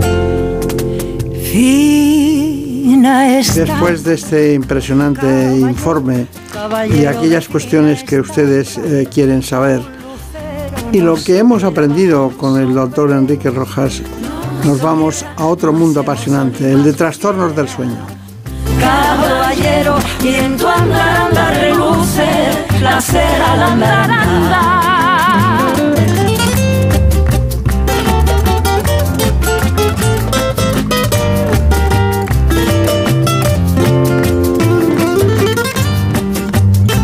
Hablar de los trastornos del sueño, nos acompaña, acaba de llegar al estudio el doctor Francisco Valenzuela. Es neurólogo y responsable de la unidad, concretamente de este aspecto del sueño, en un hospital muy concreto, el Hospital Nuestra Señora del Rosario de Madrid. Cree con luz de luna de sol que de recorrer cantando por si te puedo alcanzar. Fina estampa, caballero. ¿Cuántas personas no habrán dormido bien esta noche? Fina estampa, caballero. Les propongo este informe y luego seguimos hablando con el doctor Valenzuela. En buenas manos. El programa de salud de Onda Cero. Un sueño de calidad es básico para tener una buena salud. Sin embargo, según cifras oficiales, más de 4 millones de españoles sufren algún trastorno crónico del sueño, aunque los datos reales de personas sin diagnosticar podrían ser todavía más elevados. Según varias investigaciones, solo un tercio de los españoles duermen las horas necesarias durante los días laborables. De hecho, más de un 30% de la población se despierta con la sensación de no haber tenido un sueño reparador o termina el día demasiado cansado. Las mujeres y las personas mayores son quienes más lo padecen, aunque recientemente hemos sabido que alrededor de un 25% de los niños también lo sufre. En cuanto a los tipos de trastorno del sueño, los más habituales son el insomnio, el síndrome de las piernas inquietas, la apnea del sueño y la narcolepsia, problemas que pueden tener graves consecuencias para la salud, como alteraciones en el sistema inmune o incluso daños en las estructuras del cerebro. También pueden causar déficits cognitivos y aumentar el riesgo de obesidad, la hipertensión arterial o el riesgo vascular. Por todo ello, podemos decir que dormir bien no solo nos sirve para estar descansados, sino también para que nuestro cuerpo pueda reparar durante las horas de sueño los daños causados a lo largo del día. Quizás dormir sea el mejor medicamento. Tenemos eh, temas muy interesantes porque alguno habrá dormido mal, ¿eh? Porque 4 millones de españoles que, que tienen alteraciones del sueño son muchos, ¿no? Son muchos. Prácticamente el 10% de la población, no llega al 8 por ahí, ¿no? Exactamente. Bueno, eh, ¿usted qué diría si tuviera poco que hablar un día sobre el sueño? Bueno, yo sería muy eh, conciso a la hora de explicar por qué hay que dormir bien y qué repercusiones tiene el tener un mal patrón de sueño a lo largo de, de la vida, ¿no? Sobre todo por el riesgo de padecer distintas enfermedades, el agravar otras. Yo sería muy conciso con, con la importancia de tener un buen patrón y una buena higiene del sueño. Claro. ¿Y qué es lo que altera esos factores? Eh, fundamentalmente hay que tener en cuenta eh, puntos básicos que una mala calidad del sueño, un sueño de corta duración, un sueño fragmentado, un sueño que no sea reparador, va a conllevar que la persona al día siguiente pues tenga, eh, sea una persona menos productiva en su trabajo, que tenga mayor riesgo de desarrollar o de tener accidentes de tráfico, que sea una persona cansada, una persona fatigada, una persona pues más infeliz, ¿no? más, más ansiosa, más deprimida. ¿Qué, cuáles son los factores que influyen más en fragmentar el sueño? Fundamentalmente los factores que más influyen en la fragmentación del sueño son el llevar un mal patrón de, una mala higiene del sueño, el consumo de sustancias tóxicas, el alcohol, el abuso de, la cafeína, sobre todo a, mitad de, a partir de las 4 de la tarde, el, sedentarismo, el sobrepeso y el estado de ánimo que, es fundamental y que afecta de forma significativa a la calidad del sueño. Está bien. Bueno, eh, está hablando el doctor Francisco Valenzuela y no sabemos todavía ¿Cuáles son sus datos básicos? ¿Nos los cuentas? Os cuento. Hoy está con nosotros el doctor Francisco Valenzuela, que tras obtener su licenciatura en medicina se formó como neurólogo en el Hospital Universitario de la Princesa. Tiene también formación estadística en ciencias de la salud, metodología e investigación sanitaria y farmacoeconomía, además de haberse especializado en el área de trastornos del sueño, la misma área que actualmente coordina en el Hospital Nuestra Señora del Rosario, atendiendo este tipo de afecciones. Bueno, pues... Em, dicho todo esto, a mí hay una serie de cuestiones que me inquietan. Por ejemplo, hay muchas eh, patologías dentro de la enfermedad, del sueño. Dice, ¿cuántas hay? Hay muchas, ¿no? Pero una de ellas es eh, concretamente el síndrome de piernas inquietas, ¿no? ¿Por qué? El síndrome de piernas inquietas es una enfermedad neurológica que es crónica, que su incidencia se incrementa con la edad, que afecta más a mujeres y que va a fragmentar y que va a alterar la calidad del sueño y la calidad de vida de las personas. Es una enfermedad neurológica que afecta y que, que produce una sensación de, de disconfort, de, desagradable, con una necesidad eh, en piernas fundamentalmente y que va a motivar y que va a generar la necesidad de mover las piernas para obtener alivio. ¿Y cuáles son los factores que influyen para que se produzca? Fundamentalmente eh, el déficit de hierro, tenemos que tener en cuenta que se relaciona con la dopamina. El hierro es un factor, es un cofactor necesario para la síntesis de dopamina. Eh, y los factores principales, sobre todo en personas de, menos de 45 años, cuando empieza con sintomatología en personas jóvenes, se relaciona fundamentalmente con la genética. Existen personas con, menos de 45 años van a referir tener familiares de primer grado con, piernas inquietas. El, el embarazo en la mujer eh, es un factor importante porque va a conllevar déficit de hierro y va a conllevar, va a ser un factor desencadenante en personas eh, expuestas y luego se va a asociar a otras comorbilidades como la hipertensión, la enfermedad cardiovascular, eh, la diabetes, la polineuropatía e incluso la insuficiencia renal. O sea que también es un índice para ir buscando posteriormente si tiene síndrome de piernas inquietas, qué más puede tener o qué la causa, ¿no? Exactamente. Hay distintos, eh, diferentes tipos de, síndrome de piernas inquietas. Claro, cuando se afecta en personas jóvenes, cuando las personas de menos de 45 años comienzan con ello, suelen tener más un componente genético, como hemos dicho, y suelen tener un curso más lento. Pero cuando eh, se asocian a, ya personas más mayores, siempre hay que, que descartar fundamentalmente la existencia de una polineuropatía, de la propia diabetes, que puede generar síntomas y que puede eh, condicionar un síndrome de piernas inquietas secundario, el déficit de hierro, la uremia, como hemos dicho, la propia insuficiencia renal, y, son los principales, los principales tipos de, ya sea primario o secundario a otra causa predisponente. La relación con la dopamina la ha citado usted, pero ¿cuál es exactamente? La dopamina eh, es, una, es una sustancia que genera el propio organismo y que tiene una, eh, una relación, tiene un ritmo circadiano. La dopamina vamos a obtener, vamos a tener niveles en el organismo mayores durante el día y menores durante, durante la noche. La dopamina, el déficit de dopamina a nivel cerebral va a condicionar la aparición de síndrome de piernas inquietas. ¿Qué sucede? Que vamos a experimentar, va a comenzar a las últimas horas de la tarde, se va a incrementar durante la noche y va a desaparecer a primera hora de la mañana. Fundamentalmente es que por la mañana tenemos mayores niveles de dopamina y por la noche, cuando ya baja a nivel por la tarde el, umbral de, normalidad, ahí empiezan a aparecer síntomas compatibles con piernas inquietas. Está bien, está bien. Hablan ustedes del factor REM y el, y el no REM, ¿no? ¿En qué consiste? Eh, el sueño, eh, un ciclo de sueño normal se divide en eh, sueño no REM, es el 80% aproximadamente de lo que es un ciclo normal, un ciclo de 90 a 120 minutos. El sueño REM representa un 20% y cada uno tiene sus funciones. en el sueño no REM, la persona va a poder eh, va a poder moverse incluso, va a poder experimentar movimientos porque no hay una atonía, no hay una, una imposibilidad por parte, un bloqueo por parte del cerebro para la movilización de las extremidades, por ejemplo. Y, vamos a tener fase 1 del sueño, fase 2 del sueño y, el fase, y la fase 3, que es la fase del sueño profundo. Y luego ya tenemos el sueño REM, que es un sueño caótico, es un sueño eh, donde, donde es el caos, donde fundamentalmente se va a relacionar con el onirismo, con el, con el sueño. Con el sueño, con el soñar. Con soñar. Que es distinto de, del sueño, ¿no? Con el soñar. Y el propio organismo bloquea que tú puedas en ese sueños muchas veces vividos, vívidos, son a veces desagradables, que tú puedas eh, eh, tener eh, patadas o puedas a través de la atonía. El propio organismo va a provocar atonía y que tú puedas soñar, incluso con contenido desagradable y violento, y no manifestarlo y no moverte. Y, es, es, la diferencia entre... Claro. Bueno, pues el ritmo circadiano lo ha citado el doctor Valenzuela. Pues sí, eh, los ritmos circadianos son cambios físicos, mentales y conductuales que siguen un ciclo de 24 horas.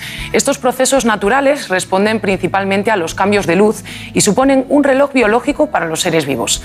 En este reportaje les damos más información sobre cómo nos afecta su influencia. Los seres vivos tienen, eh, por regla general, distintos ritmos biológicos que van a gobernar su día a día.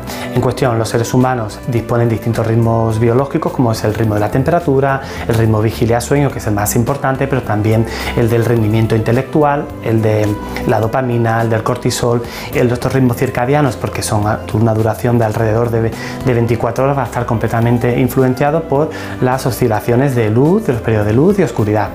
Existen, por tanto, variaciones individuales como pueden ser eh, los cronotipos. Tenemos un cronotipo eh, intermedio que es el 60% de la población, pero los perfiles más extremos, como van a ser el perfil búho y el perfil alondra, eh, el perfil alondra va a despertarse muy temprano, va a ser muy productivo a primeras horas del día y sin embargo el perfil noctámbulo, el perfil búho va a ser aquella persona que en las últimas horas del día se va a activar, va a ser más productivo, pero a su vez va a tener más dificultad de irse a la cama. ¿Qué sucede? El perfil búho son personas que tienen peores índices de, salud, ¿no? Es decir, tienen mayor comorbilidad cardiovascular, mayor cifra de tensión arterial, de apnea del sueño, de diabetes mellitus, de sobrepeso. En definitiva, pues son personas que tienen peor, peores indicadores de salud. Bueno, es muy importante todo lo que estamos eh, tratando hoy, ¿eh? porque la vida la pasamos eh, un tercio durmiendo, ¿no? Y yo he oído verdaderas barbaridades de, formas de, perder el sueño, de no tener patrón de sueño, de incluso ya los móviles te traen eh, estadísticamente lo que has dormido, lo que no has dormido, tal. ¿La luz influye en el...? La, luz, la luz, sobre todo artificial, a última hora de la tarde, a través de dispositivos electrónicos, tablet, iPad, va a producir una hiperactivación ¿no? de la persona ¿no? y, va a conllevar que se retrase la, la hora de sueño porque lo normal es que eh, o la sociedad es articulada de tal forma que la persona tiene que dormir durante la noche y tiene que estar activa durante el día y trabajar a primera hora del día. ¿Qué sucede? Que si nosotros nos exponemos a luz artificial que nos va a hiperactivar, vamos a alterar nuestra calidad de sueño, vamos a tardar más tiempo en quedarnos dormidos, por eso hay que intentar a partir de las 8 o las 9 de la noche o de la tarde no eh, utilizar este tipo de dispositivo para no alertarnos. Claro. La, polisomnografía eh, detecta los diferentes tipos de trastornos del sueño. La polisomnografía nos va a ayudar, es, es, nuestra herramienta básica, es objetiva, nos va a servir para datar y objetivar en qué fase del sueño estamos, qué proporción de sueño REM no REM tenemos, qué proporción de sueño no REM en las distintas fases que tenemos. Fase 1, que es una fase muy superficial, muy ligera, el sueño superficial, que es la fase 2, y el profundo, que es la fase 3, que nos va a ayudar a consolidar la memoria, las emociones y, es, una herramienta básica y fundamental para detectar pues, si tenemos síndrome de apnea del sueño, si tenemos movimientos periódicos de las piernas, ¿no? si, si tenemos piernas inquietas y luego lo manifestamos una vez que ya estamos dormidos a través de estos movimientos periódicos que vamos a registrar. Si tenemos aparición de la fase REM antes de lo que cabiera esperar, de lo que, de lo que se espera y, y pudiera ser sugestivo de una narcolepsia. El, el, estudio polisomnográfico para nosotros es básico para datar realmente cuánto duerme un paciente, cómo duerme un paciente y qué otras patologías puede haber. Hay muchos pacientes que tienen insomnio, y que te vienen quejándote de yo no duermo nada, no duermo nada y precisamente esa noche duermen de forma perfecta y presentan lo que se llama un insomnio paradójico y tienen un trastorno en la percepción del tiempo y son personas que ellos juran y perjuran que no duermen nada y registros tras registros suelen ser normales. Por ahí es muy importante siempre hacer un registro del sueño. Pero eh, tiene que haber una, una escalera o un proceso desde lo, menos, eh, diríamos, nocivo hasta lo más potente desde el punto de vista de interacciones con otro tipo de circunstancias. ¿Cómo empezaríamos un, eh, una, cuando solo queremos el placer de dormir? ¿no? no tenemos una verdadera alteración del sueño, pero queremos descansar mucho. Eh, y el extremo contrario ¿cuál sería? Porque entre medias hay muchas cosas, ¿no? Entre medias hay muchas cosas y hay un amplio arsenal de fármacos para, para mejorar la calidad del sueño. Es verdad que la melatonina, yo siempre a los pacientes les digo lo mismo, la melatonina no te va a hacer que duerma. Y le hago una analogía con una pista de atletismo, una carrera, y el juez que dispara eh, para que comience la carrera. La melatonina lo único que va a hacer es indicar, pero no te va a empujar para que duerma, ¿no? El árbitro no te va a empujar para que tú vayas más rápido y que gane la carrera. La melatonina es un buen fármaco, es verdad que la melatonina tiene muchas más interacciones y no es tan inocua como muchas veces se, piensa, ¿no? Pero es un buen fármaco y la única particularidad es que la melatonina que tenemos en España, las que se compran en herboristerías, en farmacias, tienen una vida media muy corta, con lo cual te pueden servir para conciliar pero para la parte de mantener es eh, ya no tiene tanta utilidad. Cuestión de miligramos eso. Es cuestión de miligramos. Aquí en España se vende el único fármaco eh, que está aprobado por la Agencia Española del Medicamento, se llama Circadin, de 2 miligramos, pero, pero es caro. Y, y, la dosis es de 2 miligramos. Lo que se vende en herboristería, en farmacias, que no está aprobada por la Agencia del Medicamento como producto sanitario, eh, tiene 1,98, 1,99, pero, pero se requeriría 5 o 6 miligramos, incluso más, para que la melatonina realmente tuviese su, su efecto beneficioso sobre el sueño. Hay gente que, que, lo trae de Estados Unidos. Exactamente, de 5, de 10 miligramos incluso, que es una buena, una buena opción, pero aquí en España no, no se puede conseguir. ¿Y cuál sería la medicación con la que te quedas muerto? Pues hay muchas. Sobre todo hay que pensar cuando uno va a prescribir un fármaco en las distintas comorbilidades o enfermedades que tenga el paciente y las interacciones. La melatonina incluso interactúa con fármacos que, que, son muy comunes en el día a día de nuestros pacientes. Pero yo, por ejemplo, un fármaco al que le tengo mucha, mucha, mucha estima son, las, eh, son los hipnópticos no benzodiazepínicos. Las benzodiazepinas tipo Lexatin, Orfidal son fármacos que realmente eh, dan una falsa sensación de estar dormidos porque incrementan la fase del sueño superficial, con lo cual el paciente se queda sedado, se queda tranquilo. Pero para para Pero no nos, permite profundizar en el sueño. Pero un hipnótico eh, no benzodiazepínico, como puede ser el zolpidem, la zoplicona, que tienen un inicio de acción muy rápido, aunque luego para el insomnio de mantenimiento, ya para aquella persona que a las 5 o 6 horas ya se despierta y no puede reconciliar el sueño, quizás ahí falla. Claro.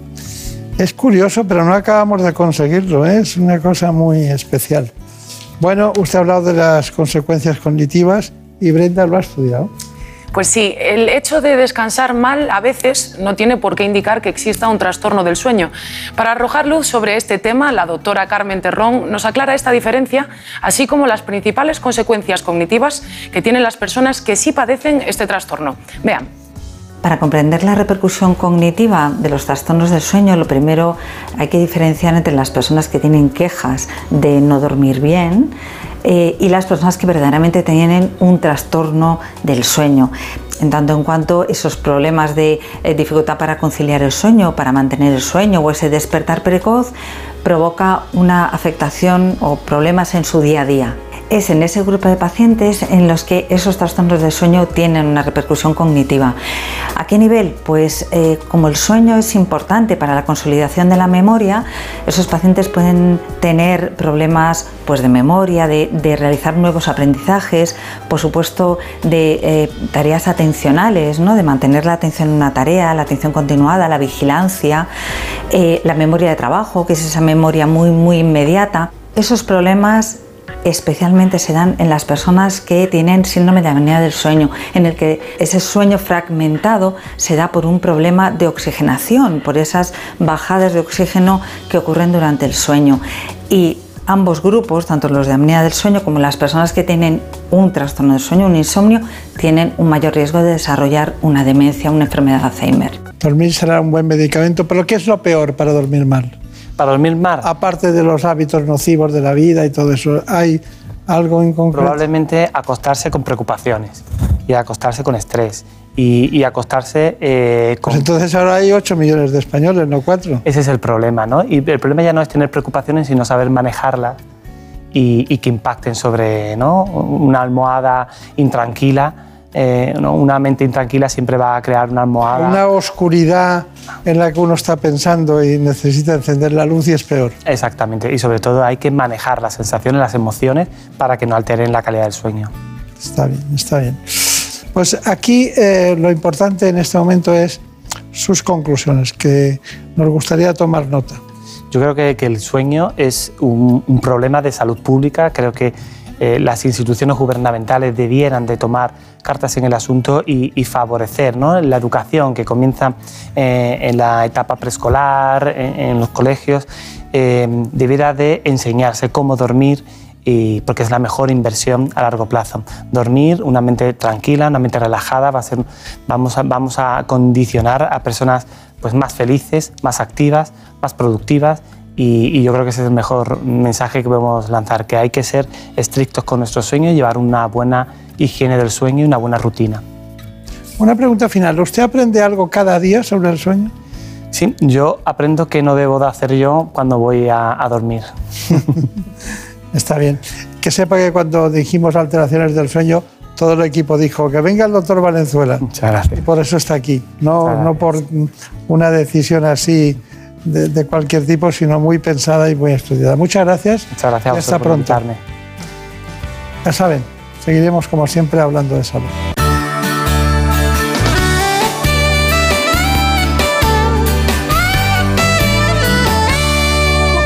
Por un beso tuyo, contigo me voy. No me lo pregunto, contigo me voy. Que se me fue del alma, contigo me voy